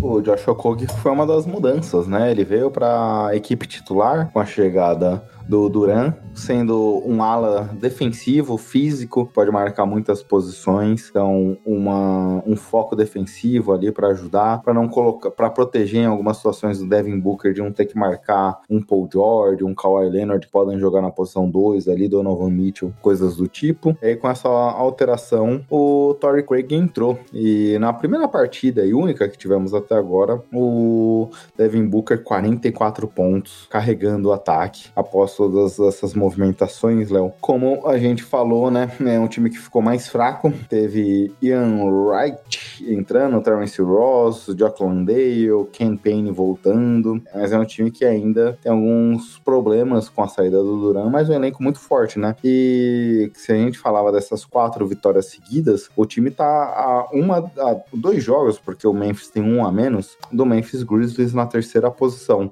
Uma vitória apenas de diferença, obviamente sem considerar uma das partidas do Memphis. Então mostra como o time veio evoluindo nesse momento também a dois jogos do Sacramento Kings. Então, interessante de acompanhar para as próximas semanas aqui se eles manterão esse ritmo mesmo com o Duran machucado, porque olhando em termos de momentum, e obviamente com a situação vivida pelo Duran, né? Mas se não fosse o Duran, era facilmente tranquilo imaginar o time chegando na segunda posição da Conferência Oeste. É o time que pode brigar, né, para esse topo da conferência. Com Kevin Durant isso fica um pouquinho mais complicado, né? Acaba não tendo tanta margem assim. Só que já, se a gente projetava já um time muito forte antes do Duran, então não tem por que não continuar sendo e, e tá aproveitando esse bom momento, bom momento principalmente do Devin Booker e, se manter no topo. Torcer pro, pro Eiton manter essa consistência, né? De ser esse cara mais importante, acho que o time necessita ainda mais. Exato, Léo. Vamos pro próximo assunto ou tem mais alguma coisa para falar do Suns? O ponto só de disclaimer, né, Léo? Porque a gente imaginava falar do Suns na próxima semana, imaginando o hype também do vivido com o nosso querido Kevin Durant. A gente vai avaliar essa situação. Em breve a gente avisa aí nas nossas redes sociais sobre a projeção do podcast da próxima semana e se falaremos mesmo ou não do nosso querido Phoenix Suns. Acho que é uma boa, Léo. Resolvemos falar aqui na sequência um time que caiu bastante no nosso power ranking. É um time que, obviamente, tem uma campanha positiva. Se a gente olha a posição vivida ali na tabela do power ranking ranking, a 17 posição não é necessariamente um reflexo da realidade, mas é um time que, a sétima posição da conferência leste, estou me sentindo naqueles programas lá do né, João Kleber agora. Vou falando, vou falando e não falo o que, que, que eu quero falar, né? Mas desculpa, ouvintes. Mas estão são do Miami Heat aqui. Mas caiu bastante no nosso power ranking, Léo. Quando a gente olha a temporada como um todo, melhor, a quinta melhor defesa da NBA. É um time que depende muito da sua defesa. E quando a gente olha esse mês de fevereiro como um todo, o time é apenas na 14, exatamente ali no meio de tabela em relação à sua defesa. É um time que, obviamente, acaba sendo prejudicado nesse sentido, em relação à sua margem de vitórias nesse período, muito por conta da sua situação defensiva aqui. É, o Hit, bem complicado, né, analisar a temporada do Hit nesse momento, porque tem muita inconsistência, também é o time daqueles que sempre, alguns jogadores fora, né, questões ali de LoL e tudo mais, então, time que não consegue manter uma consistência e ganhar, é, ter uma sequência boa de jogos, como você falou, muitos problemas até em relação aos dois lados da quadra. É uma temporada, podemos dizer, decepcionante, né? Chegou a ter, a gente achar que poderia ter uma ascensão e tudo mais. Temos boas, né, é, coisas, notícias sobre o, o Hit, principalmente a, questão do Bandebaio cada vez mais se consolidando ali como o jogador mais importante do time. Só que, como um todo, para um time com o Hit, né, que a gente sabe que tá sempre disputando. Acho que é uma temporada um pouco decepcionante e não tenho muito mais confiança que vão conseguir melhorar tanto, né? Obviamente, de melhora é um ponto que a gente queria abordar aqui rapidamente, é o Bandebaio vivendo sua melhor temporada da carreira, né? Acho que finalmente um cara mais agressivo, pontuando, mas é difícil achar projeções interessantes para o futuro em termos do Miami Heat aqui. É um time que parece que vai se fechando uma janela, né? Como você falou, Kyle Lowry, em teoria, tinha uma expectativa de ser um cara importante. Jimmy Butler, parece que em muitos momentos é, o foco não é necessariamente a temporada regular, muito irregular em algumas situações. É um time que depende muito do contra-ataque. Um elenco, quando a gente olha fora de Tyler Hero, Bandebaio, Jimmy Buckets, muito fraco. É, é um time que vive naquela de, pô, a gente sempre acha bons jogadores, jogadores que contribuem, Caleb Martin, o Struz agora, né? Gabe Vincent. Só que são caras que não são consistentes a ponto de colocar esse hit no nível que a gente, sabe, espera que o time com Butler e Adebayo tenha, né? O time que já chegou há pouco tempo em final de NBA. Esses caras oscilam bastante, né? O Gabe Vincent teve uma boa sequência de jogos, ali de 20 pontos, né? Logo quando o Larry começou a desfalcar o time, mas você, que ele não, você vê que ele não mantém uma consistência, ele não é o jogador que vai estar fazendo isso toda noite. Então o time sempre necessitando muito do Tyler Hero, ofensivamente, né? De, obviamente do Ban Adebayo, como a gente falou, que vem crescendo cada vez mais. Só que acho que a questão do elenco e por ter esses jogadores que o Hit acaba conseguindo achar e são importantes, eles acabam não conseguindo assumir um papel um pouco maior do que talvez fosse o necessário para esse time ser mais forte e estar um pouco mais acima, né? Disputando mais ali, até mesmo, por exemplo, com o Knicks. Exato, Léo. E a chegada do Kevin Love, você acha que impacta positivamente o amor chegando? O amor é sempre importante, né, Gui? Não sei se nesse ponto da carreira o amor vai fazer alguma diferença pro Hit. É uma posição que eu acho que ele vai ter um bom espaço, pode jogar. O time precisa de chutador, né, também. Sim, esse remessador aí mais alto, esse cara que contribui espaçando a quadra ao lado do banda acho que você pensando até a característica faz muito sentido. É aquilo, né? O Kevin Love não vai te contribuir tanto hoje, não vai ser aquele cara que vai jogar 30 minutos, mas para elenco eu acho que eles conseguiram uma boa peça visando também, como você citou, uma característica necessária na posição que eles, após perderem né, o Tucker e tudo mais, o time acabou tá sofrendo ali para achar mais jogadores para essa posição. Exato, Léo. Avançando aqui para a próxima equipe e é a última que a gente vai passar de maneira geral do Power Ranking. Agora olhando o top 10 negativo, 21 primeira posição, New Orleans Pelicans, que desde a lesão do Zion, Léo, 8-19 no período aqui, é sofrendo muito ofensivamente nessas últimas partidas, Léo. O time que parecia ser bem divertido, com diversas variações, o Willie Green falava que gostava do point five, variar os ataques, não ter só o Zion infiltrando, criando, ter essas variações. Sempre teve dificuldade na bola de três, mas sempre conseguiu contar também com jogadores que batem para dentro, variações de defesas interessantes. Derreteu depois da saída do Zion. Tinha também a lesão do Brandon Ingram, Ingram que ontem saiu machucado também. É um time que vem derretendo por conta das lesões, né? A gente citou, né? Até já era meio comum ali com o Suns na época. O time putz, estão caindo por muitas lesões. Por mais que a gente tenha elogiado o elenco deles, eles têm boas peças. Não dá para você assumir ali um protagonismo que o Zé Wilson tem, que o Ben Dominga tem, né? Ele ficou muitas partidas fora. Então é um time que sofreu demais em relação a isso. A gente viu os números ofensivos despencando, os números defensivos também, né? Que tinha iniciado bem. Então é um time que vem sofrendo muito para questões é, de desfalques e, o time cada vez mais pior, né? Até conseguindo, conseguiu, por exemplo, no último jogo de uma vitória é, muito importante no final ali com o CJ arremessando muito bem, conseguindo três bolas de três seguidas. Então eles conseguiram uma boa vitória contra o Mavis ali num jogo complicado. Só que, no geral, tem sido um time que tem dificuldade, né? Principalmente nesse final de partida, de conseguir pontuar de, e de ser mais consistente. E algo que com certeza tá longe de, de ser o Pelicans nesse momento. Esse jogo mesmo, Léo, eles estavam vencendo por 20. Sim. O confronto eu tava assistindo, que eu tenho tentado assistir bastante, um, o nosso Mavis nesse começo de jornada de, da dupla, que Don't machucou, mas eles tomaram uma sequência de 41 a 30 no último período. Essa vantagem chegou a ser maior. O Mavis chegou a ficar por uma posse de bola nesse confronto, vencia por 20, como eu comentei. É mostra da inconsistência, né? Aí o CJ botou o jogo debaixo do braço e conseguiu garantir a vitória, mas é um time que tem muita dificuldade de pontuar, tem, tem tido dificuldades de line-up aqui. A gente viu em alguns momentos é, o time variar bastante a sua rotação. A gente viu o Trey Murphy em alguns jogos praticamente sumir da rotação. A gente viu o Herbie Jones caindo de qualidade em alguns momentos. A gente viu também muitas lesões nesse período. Mas é um time que tem muita dificuldade. O Green tem tido dificuldade de achar quais os melhores lineups, que no começo da temporada parecia muito claro. O lineup o José Alvarado, Herb Jones, Trey Murphy, outros mais focados nesse point five que ele comentou, um pouco em algumas situações colocando chutadores, mas parece que com essas lesões o time não tem conseguido saber mais quais são os melhores quintetos, qual a melhor forma de atuar em cada uma das partidas. É, e começa a ter aqueles problemas que a gente já falava, né, de espaçamento, o time que tem problemas com isso, conseguir pontuar, é, por mais que o Zion tenha jogado tantas partidas assim, até mesmo na sua carreira, né, em relação aí ao, ao Pelicans, ele traz um impacto diferente, ele traz um jogo diferente, né, o adversário tem que é, proteger muito mais o garrafão, então, óbvio que essa questão do Zion também faz muita falta, e a gente acaba até esquecendo de, de mensurar isso, porque geralmente o Zion tá fora, então é um problema e tanto pro Pelicans. E confesso que no final até um pouco mais decepcionante do que eu projetava. A gente sabia que perder um cara desse nível é complicado, inclusive as,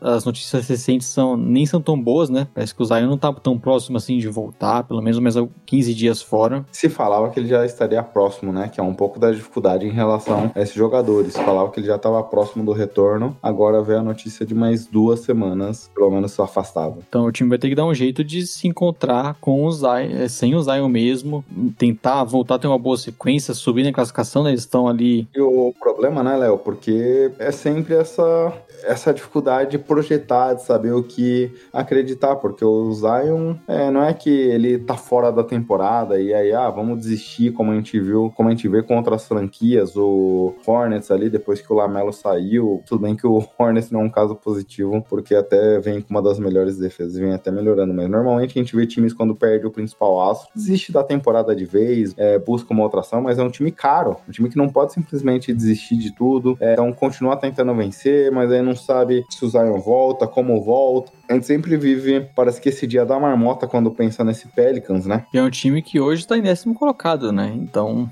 eles não estão tranquilos assim que, ah, vamos esperar o Zion voltar, vamos se manter até lá. Não, eles precisam ter boa sequência, o time precisa voltar, ser mais consistente, o ataque, o ataque funcionar melhor, né? Já tiveram, por exemplo, o Trey Murphy tem uma sequência ruim voltando a jogar melhor nos últimos dois, três jogos. E o time necessita, né, de, principalmente ele, por conta de ser um cara que consegue se mover muito bem sem a bola, ser esse arremessador, então é um time que tem muitos problemas e, como eu tava falando, acho que é até decepcionante pensar, por mais que tenha o Zion fora, a gente sabe que isso é complicado. Pelo que a gente tava projetando nessa temporada, parecia um time mais consistente, com boas alternativas e agora eles estão ali no bolo, né? Não dá nem pra cravar que eles vão poder contar com o Zion nos playoffs, porque nem playoffs tá garantido. É, e curioso, né? Porque a gente passou a temporada inteira zoando os torcedores do Lakers teria que aparentemente cederiam uma escolha top 5 pelo menos pros Pelicans nesse momento momento, Lakers já tá na frente de New Orleans. Então, nesse momento, caso se mantenha nesse formato, o Pelicans que tinha a possibilidade do swap da sua escolha com a do Lakers, qual fosse pior, nesse momento tá tranquilo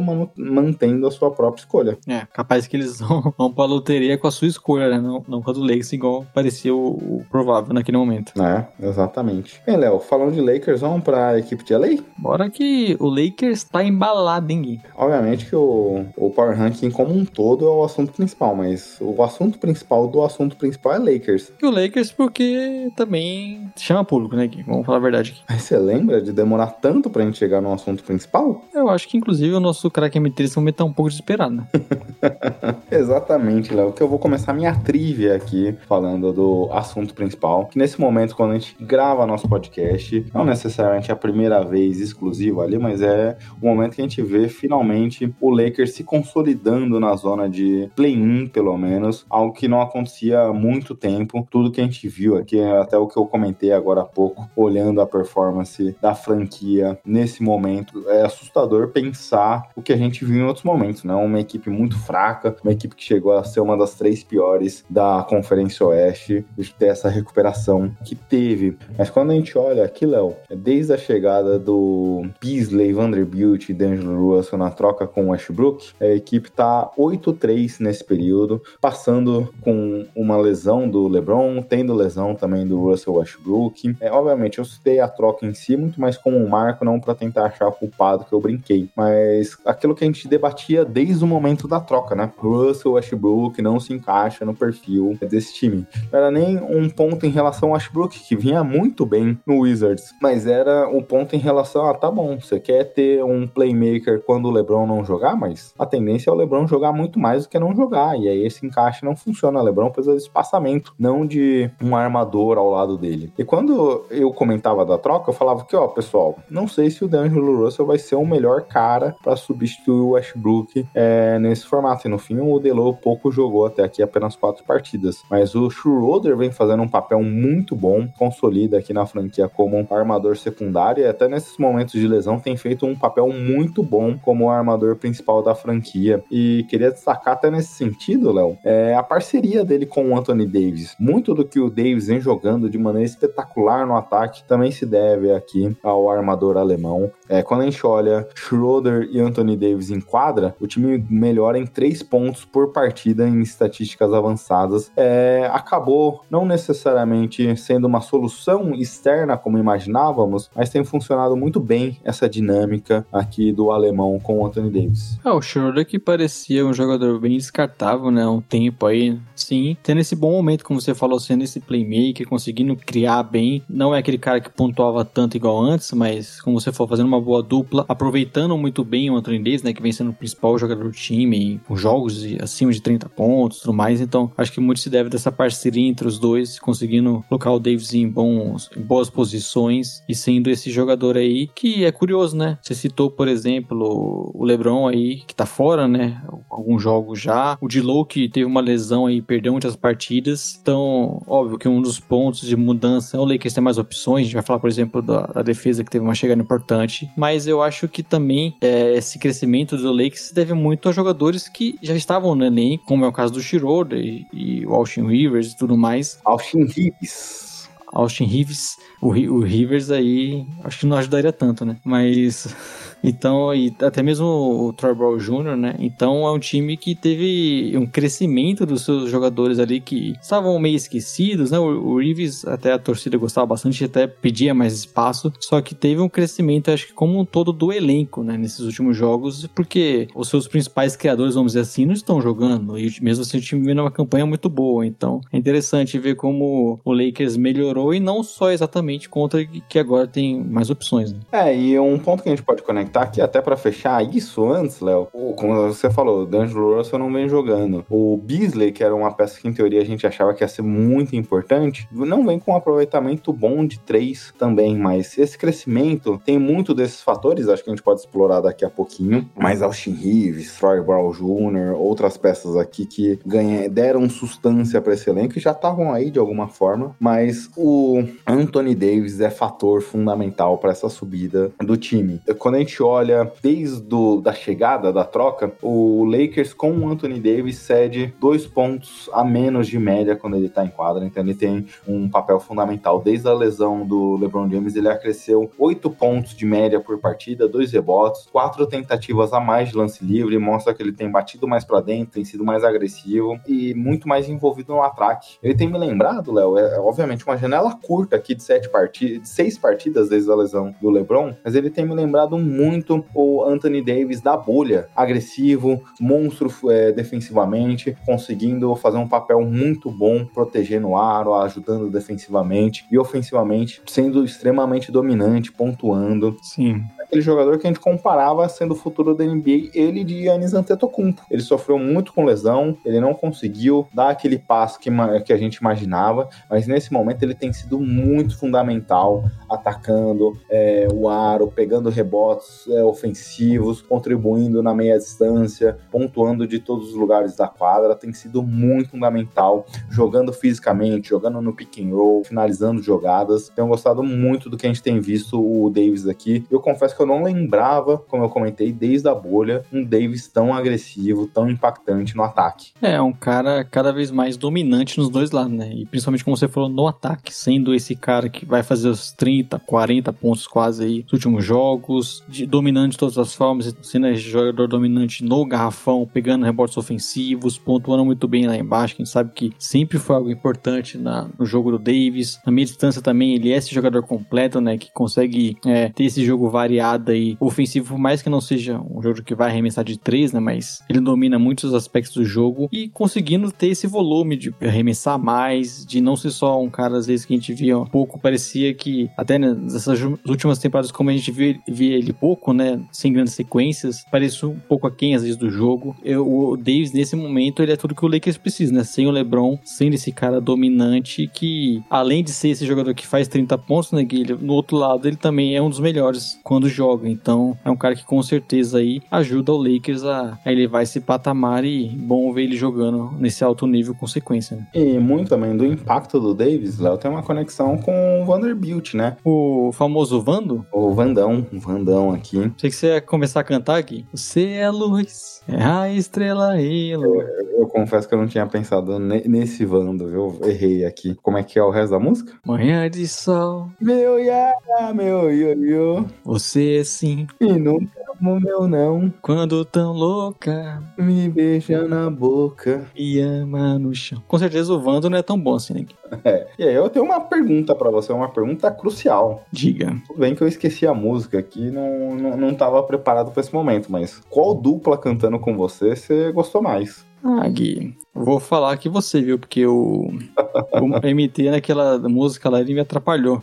Naquele momento eu tive um ataque de riso aí. Foi muito bom esse momento vendo de fora, viu? Ah, Mas a evolução defensiva do Lakers aqui, com os dois jogadores em quadra, é bem interessante. E aí vai uma mini crítica ao Darvin Han aqui, viu, Léo? Porque, obviamente, mini crítica porque a gente precisa desconsiderar todo esse elenco mal formatado do Lakers durante toda a temporada que parece que corrigiu agora. Curiosamente, né, Léo? Movimentos simples ali, pequenos, que tornou o time muito mais azeitado de alguma forma. Eu não digo nem da saída do Westbrook, mais uma vez reforçando, mas as peças mesmo como um todo. É, mas a gente via o Darvin Han desde a sua chegada falando que queria o Davis como um pivô, que era a forma que ele via ele jogando, é, mas nunca colocou necessariamente um cara como um Vando aqui para jogar é ao lado dele, um bom defensor, um cara alto também. Obviamente, não tão forte quanto o, Sobrancelha, que o Monocelha, mas é um cara que tem papéis defensivos, não joga necessariamente como 5 tradicional, mas faz muitas vezes esse papel de 5, faz muito trabalho sujo defensivamente e dá liberdade pro Anthony Davis flutuar e atuar da melhor forma que ele atua defensivamente, aqui como um help defender. Davis tem sido um fator fundamental em rebotes no Lakers nesse momento. E aí, quando a gente viu alguns ajustes aqui simples, não necessariamente mudando o Davis de 5 para 4, porque acho que no basquete atual discutir as posições tão fixas assim é irrelevante, mas quando trouxe uma ajuda diferente e permitiu o Davis ser, focar mais como help defender, ofensivamente fazer menos o trabalho sujo que o pivô normalmente faz, ele veio jogar muito bem. Então a chegada do Vando não só contribuiu para o Lakers defensivamente, mas também permitiu, acho que muito do que a gente debateu do Davis aqui se deve também ao Vanderbilt. É, eu acho que o Vando, ele é aquele tipo de defensor, tipo de jogador, né? Porque ele não, ofensivamente ele produz bem pouco, né? Na remessa tudo mais. Só que ele é aquele tipo de jogador essencial para você ter uma grande defesa, porque ele é aquele jogador, como você falou, joga lá do Anthony Davis, né? Então seria basicamente um power forward, mas ele marca os principais jogadores adversários. Ele, inclusive, ele tem uma grande partida nesse momento contra o, o, o Mavis, é, infernizando a vida do Doncic. Então é aquele jogador que é muito versátil nisso do perímetro, conseguir marcar esses jogadores, de conseguir é, ser esse parceiro aí que o Anthony Davis precisava. Acho que o, o encaixe dos dois é muito bom e não à toa a, a defesa do Lakers nesse período nos melhores, porque o Anthony Davis, a gente fala que sempre, né? Se ele ficar saudável, ele é um cara que vai ser candidato a defensor da temporada todo ano, pelo talento que ele tem. Eu acho que o Vando é um nome menor, né? É, no basquete como um todo, mas o impacto dele defensivo também é, acho que é gigantesco e, e ao lado do Anthony Davis, é com certeza para ter uma das melhores defesas da liga, né? Exatamente, até ofensivamente, né, Léo? Apesar do papel simplificado dele, não chuta, é, não é um cara que vai participar de pick and rolls, atacar o aro, ele acaba fazendo bastante papel sujo ali, de bloqueios, bloqueios sem a bola, vai liberando espaço para as movimentações do Lakers, que tem sido também muito importante. É, ele contribui, né? Sendo o cara que geralmente se movimenta mais sem a bola, como você falou, faz um bloqueios e tudo mais, não necessariamente contribui tanto nesse lado, mas pelo impacto que ele tem. E jogando lá do Anthony Davis, né, que é, o, é um pivô que vai impactar ofensivamente, acaba que não fez tanta diferença pro Lakers. Essa questão defensiva também é um ponto importante, porque mais uma vez trazendo é, a questão da bolha, que é quando a gente viu talvez o melhor Lakers recentemente, uma, uma das muitas das qualidades daquele time era a questão de jogar em contra-ataque. Com uma defesa muito agressiva como essa, com dois jogadores que conseguem correr a quadra sem a bola, o Lakers também traz um pouco desse jogo é, velocidade aqui de contra-ataque muito bem. Eles já são um dos cinco ataques que mais pontuam todo ano jogando nessa função. E quando a gente olha esse período mais curto, eles têm.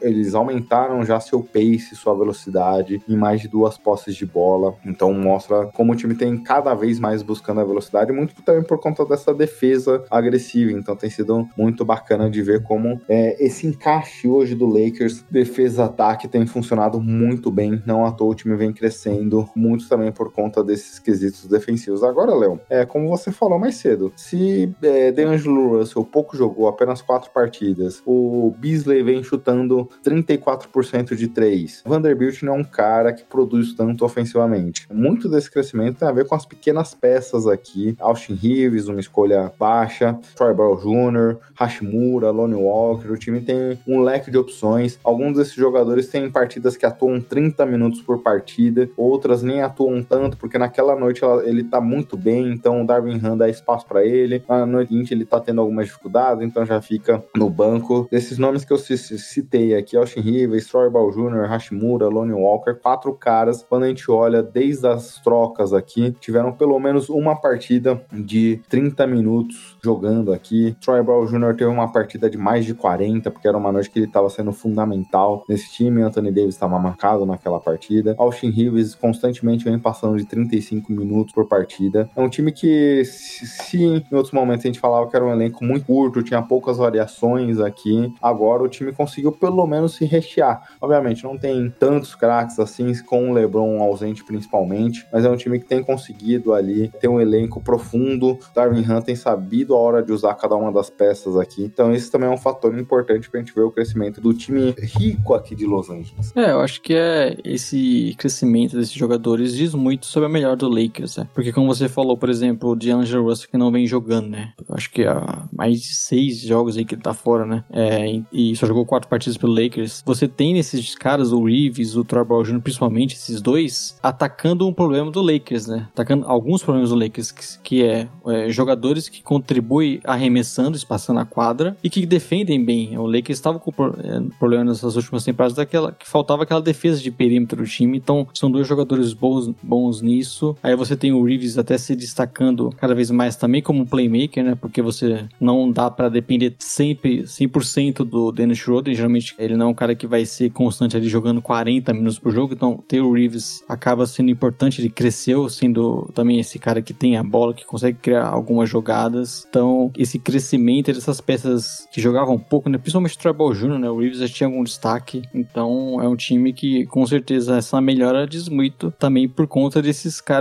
que conseguiram jogar bem nesse momento de até desfalques e, e o crescimento do time. Né? Ô, Léo, você vai me elogiar aqui? Por quê? Porque numa liga que a gente joga aqui, quando ninguém imaginava, eu fui lá contratei o Austin Reeves aqui no Fantasy. Ué, também, você joga 15 ligas, né? Pô, algumas você vai ter que acertar alguma coisa.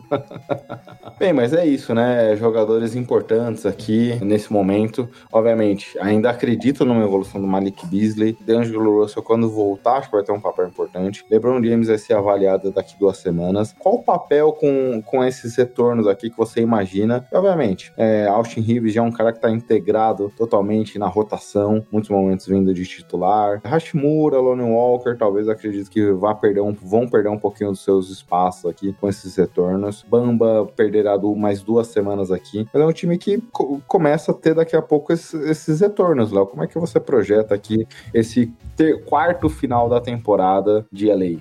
Quem diria, né? Quem sabe a gente pode estar tá falando que o Lakers tá com. tá precisando dar mais espaço pra alguém, né? Algo que tava longe de ser possível porque o elenco era um elenco muito fraco. Então, obviamente, com, de, com o Dilow voltando, o LeBron James, alguns jogadores vão perder algum, alguns minutos. Isso pode ter algum impacto, né? Principalmente do lado defensivo, como eu falei, são caras que contribuem bastante nisso, nesse, nessa defesa de perímetro e o D'Angelo Russell não tanto. Então eu espero que esses jogadores contribuam, continuem sendo importantes, tendo bons minutos e aí com um elenco com mais peças e até essas peças que voltam sendo caras que contribuem ainda mais ofensivamente, tende a ser um time melhor, né? Então esperamos que além de saudável, o Lakers consiga é, manter todos esses jogadores engajados e, e dando espaço para esses jovens que cresceram, não só é, no momento que o time necessitava deles por ter desfalques, mas conseguindo enquadrar todo mundo junto, né? Boa, Léo. Mais algum comentário sobre primo dourado de LA? Eu queria que, que você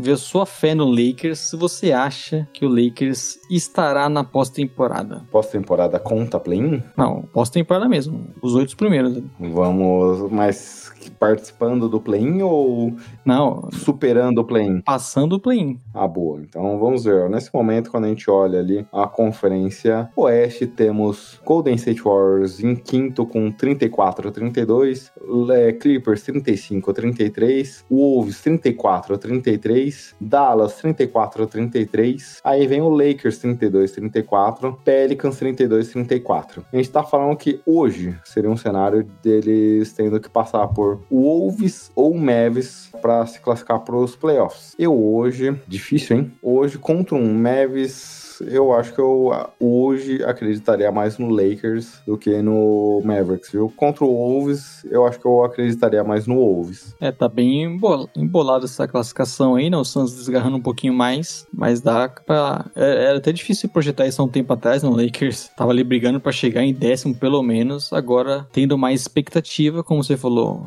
briga complicada ali, tem que ver essa questão de lesão do Don't, por exemplo, né? Que saiu lesionado ontem. Os reportes iniciais falam que não é uma lesão grave, talvez perca mais dois jogos, mas ele já deve estar de volta. Mas até que a gente brincou nos- né, no episódio passado, né? O, Doncic- o Mavis não tem espaço pra brincar aí, porque você corre risco aí de ficar fora dos playoffs, então. Mas eu acho que nesse momento eu, eu acredito que o Lakers vai pelo menos pra play-in, que eu tinha dúvidas há duas semanas atrás, e eu tô apostando, viu, que eles vão ali com alguma vantagem, pelo menos em sétimo ou oitavo. Ou usado. Bem, vamos pro nosso próximo time aqui, Léo? Bora. Vamos ficar na mesma cidade, ninguém. Não, inclusive no mesmo ginásio. Né? Exatamente. Ficaremos em. Só que vamos, vamos, nesse momento aqui, apenas trocar o ambiente ali, igual eles fazem no, no ginásio. Mas o Steve Ballmer, é, eu falei mais cedo, o primo rico aqui, que tem aquela, aquele velho ditado, filme, primo rico e primo pobre, né? Pelos títulos, porque quando a gente olha hoje financeiramente, Se tem algo que não é pobre, né? é talvez bem mais rico que to- todo o poderio financeiro do Lakers aqui. Se tem algo que o Balmer é,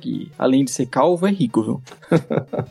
E eles estão construindo um novo estádio, né? Um novo ginásio aí. Você falou da Crypto Arena, mas em breve, se eu não me engano, daqui duas temporadas, o Clippers jogará num novo estádio, num novo ginásio aí, que era onde ficava o antigo ginásio dos Lakers, lá nos anos 80. Veremos aí como se dará essa situação, mas ele gerou um meme interessante, Léo, porque essa semana foi todo o elenco lá acompanhar a obra, aí o Westbrook com roupa de pedreira e todo mundo começou já a chamar de Westbrick novamente. Queria começar já O pessoal falou que ele ia começar a arremessar lá, né, já. as pedras lá para ajudar na construção. Mas se o Lakers vive seu melhor momento da temporada, o Clippers por outra razão, quando a gente olha os últimos 11 jogos, Léo, 4 vitórias, 7 derrotas. Só não é a pior fase porque eles tiveram um momento ali sem Kawhi e Paul Jordan, onde eles emendaram 6 derrotas seguidas ali no final do ano, a partir do 29 de dezembro. Essa é a segunda pior marca do Clippers da temporada. É, mas obviamente que a internet foi a loucura comparando a saída do Westbrook do Lakers e o Lakers vivendo seu melhor momento com a ida pro Clippers e o Clippers vivendo um dos seus piores momentos da temporada. Mas eu não vejo necessariamente tanta responsabilidade do Russell Westbrook aqui nessas derrotas. Como você vê aqui a análise do desse começo de temporada, Brewery aqui no outro time de LA. É até injusto, né, com o Westbrook é, botar na conta dele essas derrotas do Clippers, porque a gente, tanto a gente fala, né, que o Clippers é um time constante, que não tem uma grande sequência, que tem problemas. É, a gente vai até falar, pode falar um pouco mais pra frente, né, mas questões de até de questionar o treinador. Essa temporada, né, a gente que elogiou tanto o Tyler naquele, naquela temporada passada que tava complicado, né, por tanto de sol que ele tinha, não tinha Kawhi, o Paul George ficou fora um bom tempo também. Então, é um time que vive nessa inconstância aí, não consegue ser muito sólido e não dá pra dizer que o Westbrook tem culpa nisso. Por mais que ele, a gente, pelo que a gente conhece do Westbrook, ele não, não chegou jogando seu melhor basquete e nem dá pra projetar que ele vai conseguir voltar a ter isso um dia. Tá longe de ser uh, ele a questão ali, tá, ele tá, tá longe de ser o Westbrook o, o grande problema do time. Até porque, né, Léo, a gente vê, obviamente, ele não chegou nessas 11 partidas, ele chegou depois disso, mas o Clippers tem tido muita dificuldade em acertar seus lineups. O time talvez, Sim. quando a gente olha esse recorte das 11 partidas aqui, antes antes disso, eles viviam talvez o melhor momento da temporada. Com o Terce Mann entrando na rotação ali na posição do Red Jackson, tanto que a saída do Red D já era até previsível, pelo que a gente via no melhor momento do Clippers ali, considerando o Mann na sua posição. Com, com o Mann em quadra jogando, a escalação é basicamente a mesma. Mann, Kawhi, Paul George, Marcus Morris, Zubat. É, basicamente, esse foi o elenco principal, tirando o Mann, colocando o Red Jackson ou o John Wall. Substituindo com o armador, o time com o Mann em quadra e esse elenco, 133 pontos, feitos e 120 sofridos de eficiência nesses jogos aqui, o time seria o melhor ataque da história da NBA. Tudo bem que numa janela só de 10 jogos, antes dessa, desse número de 11 jogos que a gente vive agora. Com a chegada do Westbrook, o Mens basicamente sofreu demais. Ele tinha antes 28 minutos, 11.6 pontos, 8 field goals tentado por partida. Caiu para 21 minutos, 6.8 pontos, quase 4,5 field goals tentado por partida. Era um cara que, obviamente, não é um pontuador, não é um cara que vai ajudar muito no ataque, mas é um cara muito voluntarioso, abre espaço, consegue bater para dentro, é um cara que é muito mais versátil sem a bola, se movimenta bastante. E tinha sido um encaixe interessante com esse elenco, uma mudança radical você trazendo o Westbrook, que não faz muito desses papéis e limitando até a minutagem do Man é um papel fundamental. O Tailu deu até uma entrevista esses dias, Léo, falando que é, o Man tá jogando pouco, deveria jogar mais. A gente precisa arrumar um jeito de colocar uma, um maior tempo de quadra do Man, que ele vive uma fase muito boa. Pois bem, quem escalou o time, eu te pergunto.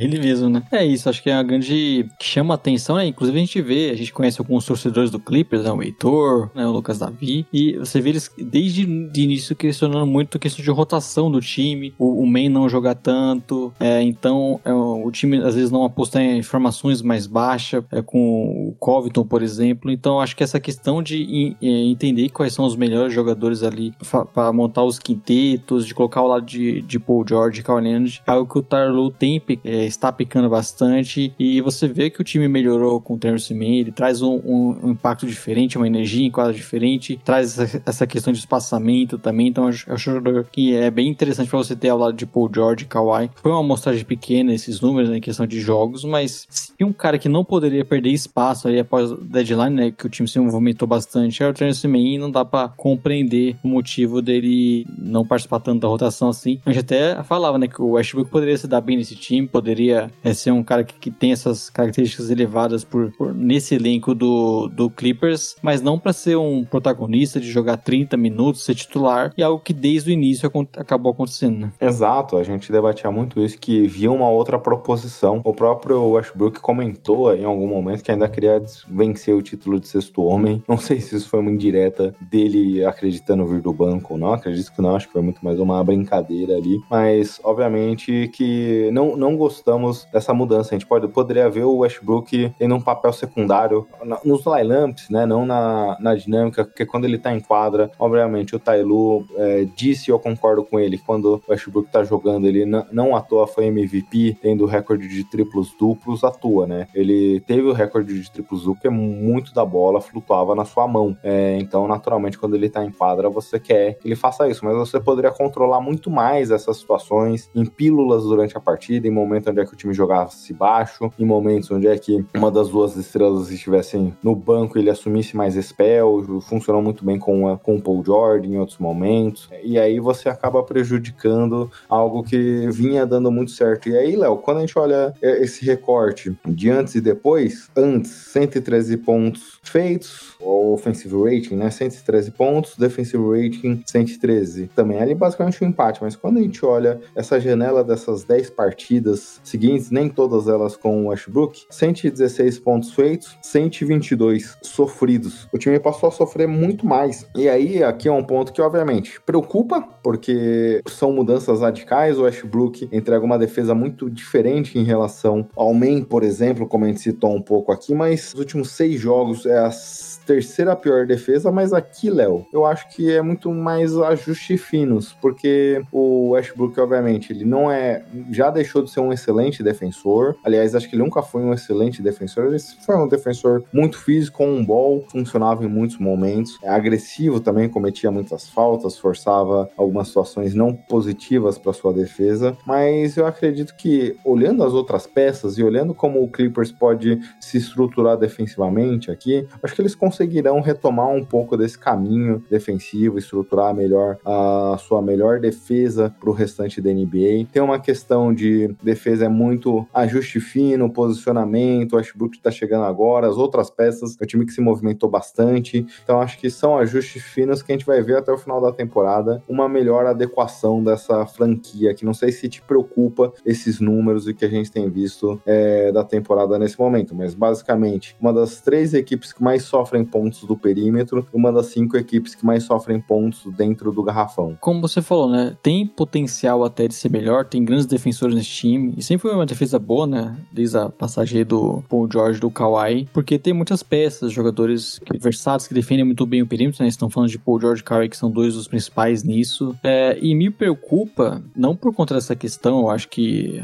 achando-se os quintetos, o time com certeza melhora nisso também. Só que me preocupa porque o Clippers é sempre isso, né? Putz, não, o time pode chegar nos playoffs e jogar melhor, o time pode ser mais consistente. E é sempre a gente projetando do que pode ser, mas nunca é, é o que está acontecendo. Então é por isso que me preocupa essa questão defensiva, porque deveria ser um time que, com essas peças cedendo menos bola de três, tem bons jogadores ali que podem contribuir na questão de proteger bem o garrafão, e algo que não vem acontecendo, acho que também é muito. acaba novamente batendo nessa década de, de questões de achar as melhores rotações e de achar o quinteto fixo, né? Exatamente, é. Esse, esse é um fator que frustra em relação ao Clippers desde a chegada dos dois aqui. A gente imagina situações onde é a gente possa acreditar que vai acontecer de melhora de uma situação, mas o time já foi melhor defensivamente nessa própria temporada, né? Obviamente, é, é uma defesa que nesse curto período que eu falei funcionava muito bem nas, nas proteções de infiltrações, trocas de marcação. É uma defesa versátil é nesse sentido, boas peças, mas tudo que a gente vê do, Lay, do Clippers a gente fica sempre imaginando e projetando muita coisa. Esse é o ponto complicado de análise do, do Clippers aqui, porque em relação às peças, são peças que em muitas situações a gente já viu produzindo muito mais do que produz efetivamente, coletivamente no Clippers. Um fator, Léo, que acho importante destacar, porque o Kawhi desde janeiro evoluiu radicalmente seus números, jogando 36 minutos por partida desde, desde que ele desde janeiro, desde o primeiro de janeiro ali, basicamente esse 2023 como um todo, jogando muito bem, 49% de 3, 92% nos lances livres, 52% nos aproveitamentos de field goal. Quando a gente olha lá a estatística 40, 90, 50, ele basicamente estaria entrando num dos halls raros da NBA. Obviamente, nessa janela de janeiro, tendo números de eficiência aqui absurdos. É, é, um fator, né? Para esse time ter qualquer chance, qualquer pretensão de chegar longe, depende do Kawhi jogando nesse nível. E ele vem entregando pra gente aqui desde janeiro um volume absurdo de jogo que, diria eu, eu já fui nostálgico em relação ao Davis, ele não jogava nesse nível desde o Raptors é, já há algum tempo. É, com certeza o, Ka o Kawhi lembrando um pouco do que o jogador que ele é, né? Como você falou, cada vez mais é tendo mais volume, conseguindo ter as médias mais próximas ao que a gente conhece, arremessando muito bem, sendo esse cara aí que também é capaz de criar, né? Você já vê ele, aquele estilo do Kawhi de ser, né? De repente ele tá meio sumido do jogo, aí tem uma sequência ali, uma bola de três, aqueles arremessos de meia distância. Então é um cara que, com certeza, nesse ano 2023 voltou a ser aquele jogador que a gente já via com mais consistência e, e mudando aí é, esse ataque, ajudando a mudar esse time do Clippers. E com certeza, se a gente tem alguma expectativa em relação ao Clippers esse ano, acho que é muito pelo que, como a gente tá vendo o Kawhi voltando a jogar, né? Ele que iniciou a temporada meio abaixo, jogando pouco, ficando fora de alguns jogos, agora sendo mais consistente, dá pra ter uma expectativa maior em relação ao Clippers, muito por conta do que esse, um, um jogador como o Kawhi pode fazer de diferença. Né? Exato, Léo. E agora quando a gente olha também o elenco como um todo, né? Muitas mudanças mudanças como a gente já debateu. Eric Gordon, Mason Plumlee, o próprio Westbrook, Bonis Highland, muitas mudanças aqui, muita gente chegando nesse time. Você vê algum desses jogadores fora do que a gente já debateu do Westbrook podendo contribuir, podendo entrar nessa rotação? Porque até aqui a gente viu nosso querido Mason Plumlee jogando ali seus 20 minutos, não sendo tão importante assim. Eric Gordon também numa minutagem não tão alta. Parece muito mais veteranos que vão para contribuir mais do que a gente imaginaria do potencial desses jogadores em outras situações, né? Em talvez três anos atrás, essas contratações ajudariam muito mais. É, é são caras que não estão produzindo tanto né? O Bonus Highland com pouco espaço. E aí também vale muito o que a gente comentou, né? Ser um time com muitas peças. Então, é, a gente tá falando de dificuldade de achar os, as rotações, né? Você tem que encaixar Bonus Highland, Eric Gordon, com o time que já chegou, o Westbrook, que tinha o Travis também, que a gente tá falando que precisa jogar mais minutos. Então, é muitos jogadores para as mesmas posições, muitos caras para ter minutos. Então, não sei se algum deles vai ter algum impacto um pouco maior do que isso. A importância de ter peças assim, né? Principalmente pensando mais para frente, que você tem jogos que tem um cara desses para vir do banco e tem uma boa sequência é importante, só que eu não sei se deles tem tanto impacto nesse, nessa rotação. Inclusive, eu, eu diria que eu até queria ver menos do Plumble e ver mais o time small ball, com o qual jogando mais minutos e tudo mais. Então, eu não sei se, se, se eu apostaria tanto nessa, nesse segundo pivô tendo mais espaço. Acho que o Zubat já dá conta do que eles necessitam. É, jogando mais baixo, com o Covington, com o Ashbrook, em algumas situações ali, improvisando mesmo, como a gente viu em outros momentos. Eu acho que é o que pode acontecer nos playoffs, né? Nick Batum. Bem, o que a gente tá debatendo aqui, Léo, e até para te passar a palavra novamente, muitos dos problemas passam aparentemente pelo Tailu, né? É, ele não conseguiu aí distrair desse elenco. É um bom quinteto, é, tirar o melhor de algumas peças. Então, se antes a gente destacava, a temporada passada, né, destacava o Tarlu para fazer um bom trabalho com um elenco que claramente estava entregando mais do que podia, sem, sem ter aquela expectativa de título por conta das lesões, né, que complicaram demais a temporada do Clippers. Acho que esse ano é um time que você vê muito talento, mas você tem muitas dúvidas né, de, em relação a qual o papel de tal jogador, de quais são as melhores formações, de esperar um time melhor dos dois lados da quadra, é o que, com certeza, quando não acontece, tendo tanto jogador disponível, a gente acaba olhando um pouco pro técnico. Né? Exatamente. Como você falou, né? Um talento muito profundo, muita, muita gente produtiva aqui, mas não conseguimos até agora ver uma consistência nesse sentido. É, mas, obviamente, mais uma vez a gente vai projetando o Clippers do que eles não nos entregaram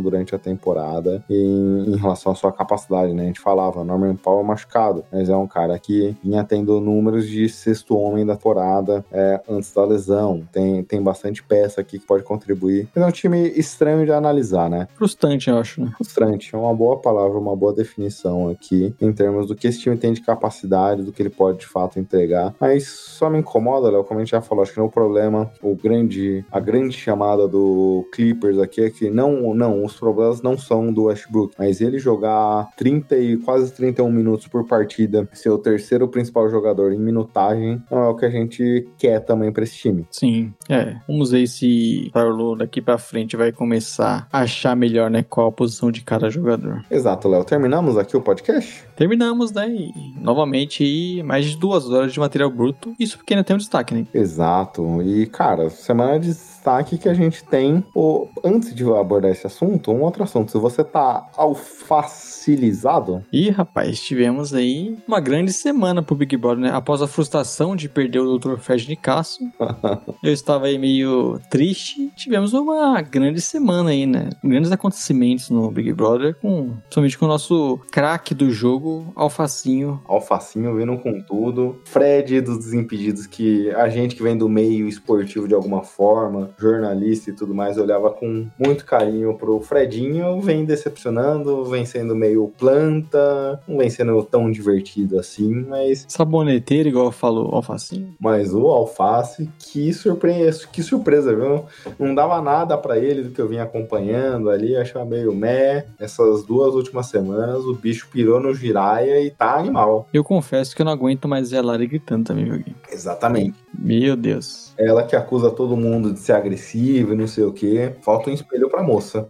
Mas, é, outro assunto também aqui é The Last of Us, chegando no último episódio, hein? Deixa eu falar que eu tô atrasado nesse, hein? Eu vi meio que de lado assim, porque a Carol tava vendo, né? Mas eu não, ainda não assisti. E o último, né? Aliás, é o último agora? É. É que vai. Inclusive vai ser, vai ser mais cedo, né? Não sei se você acompanha ao vivo. Eu, eu normalmente acompanho ao vivo. Esse último eu fui dormir uma e pouco da manhã, impactado pelo episódio. Tô com sono atrasado até agora. Vai ser mais cedo, às, vai começar às 10 horas. Opa, bom. Mas aí chegando ao fim, né? Aí fica aquela ansiedade. A Bella Ramsey já deu a entender, já falou que esse último episódio vai definir, vai é, fazer com que muita gente olhe pro Pedro Pascal não sabendo se ama ou odeia. Então eu acredito que a gente vai chegar na conclusão do primeiro do primeiro jogo. Sim, e então o Pedro Pascal vai ser mais ou menos um alfacinho, viu, Gui? Pra conectar os assuntos aí.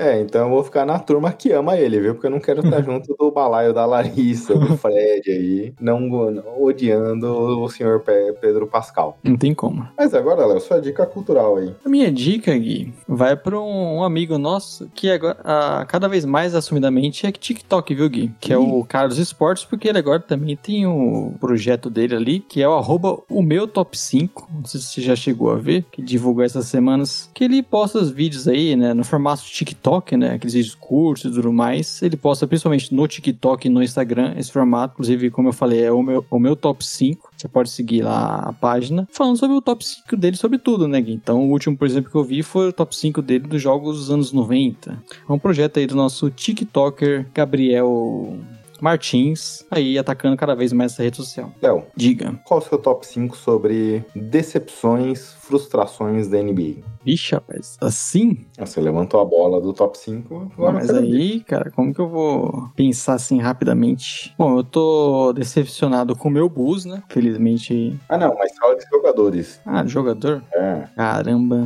Essa aí eu vou ficar devendo, hein? Porque tá. Tô longe de pensar. Tá bom, tá bom, deixa eu te ajudar. Seu top 5 de ídolos do Palmeiras. Ah, mas aí, ó, eu tinha, não sei se você sabe, né, Gui? Meu grande ídolo no Palmeiras era São Marcos. Ah, Achei que eu era o Adriano Michael Jackson.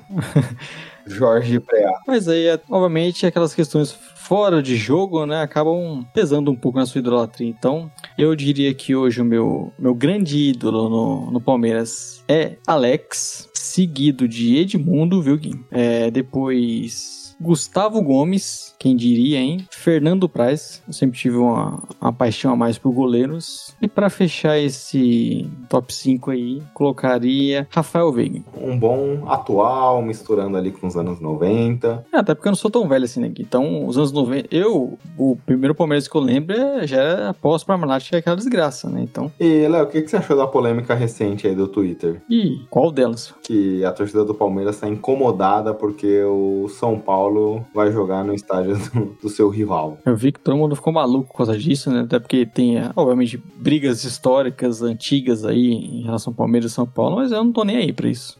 eu, assim como o Palmeiras jogou lá no Morumbi, eu achei até bom, porque inclusive foi um preço bem mais barato pra muitas pessoas do que é no Allianz, geralmente. Então eu não vejo nenhum problema. O que eu fico incomodado em relação ao Allianz é ficar vendo um Coldplay lá toda hora. e o Coldplay dessa vez vai ser no São Paulo. Eu, eu ainda não decidi se eu vou no jogo, não falei com meu pai, com meu filho, nada sobre isso, porque justamente conhecendo o estádio do Palmeiras como eu conheço, meu medo é eu chegar lá e o ingresso ser 90 mil reais pra uma partida. Eu falo, cara, eu falei que a gente ia, mas não vou não. Então tô, tô meio que em stand-by aqui, é. Tô meio que de stand-by nessa confirmação. Seu top 5 aí, Gui. Ídolos do São Paulo. Vamos lá, Raí, o Sene, obviamente. Pensar aqui, Mineiro, o Lugano. E pra fechar, hum, putz, aí, aí pegou, viu? Esse último. Você não vai falar Luiz Fabiano, o Fabuloso? Depois da polêmica de hoje, eu prefiro não mexer nesse vespeiro, viu? Mas ele nunca foi campeão com São Paulo jogando, aí complica. Obviamente, foi talvez o jogador que eu mais gritei na vida num campo de futebol, num estádio, mas essa, essa improdutividade dele me incomoda um pouco. Pra te ajudar, Gui, pode fechar seu top 5 aí com o Pablo, grande atacante aí de São Paulo. Você, me deixaria puto se você falasse do blogueirinho Júlio Casares. Aí isso me deixaria maluco. Mas Pablo, Pablo tá de boa. Bem, é, é isso, né, Léo? Terminamos aqui o episódio da semana. Você não deu seu destaque, na verdade. Ou você quis falar do The Last of Us mesmo? É, era meio que o objetivo ali, discutir o The Last of Us, alguma coisa nessa linha. Então é isso, ficando a indicação pro nosso amigo Gabriel Martins, novo TikToker. E semana que vem estaremos de volta aí, pra saber se o Gui foi ou não no Allianz Parque. Contarei experiência se eu tiver ido, pode deixar. Grande abraço, semana que vem estaremos de volta aí falando mais sobre NBA. Até mais. Até mais e tchau, tchau! Tchau, tchau.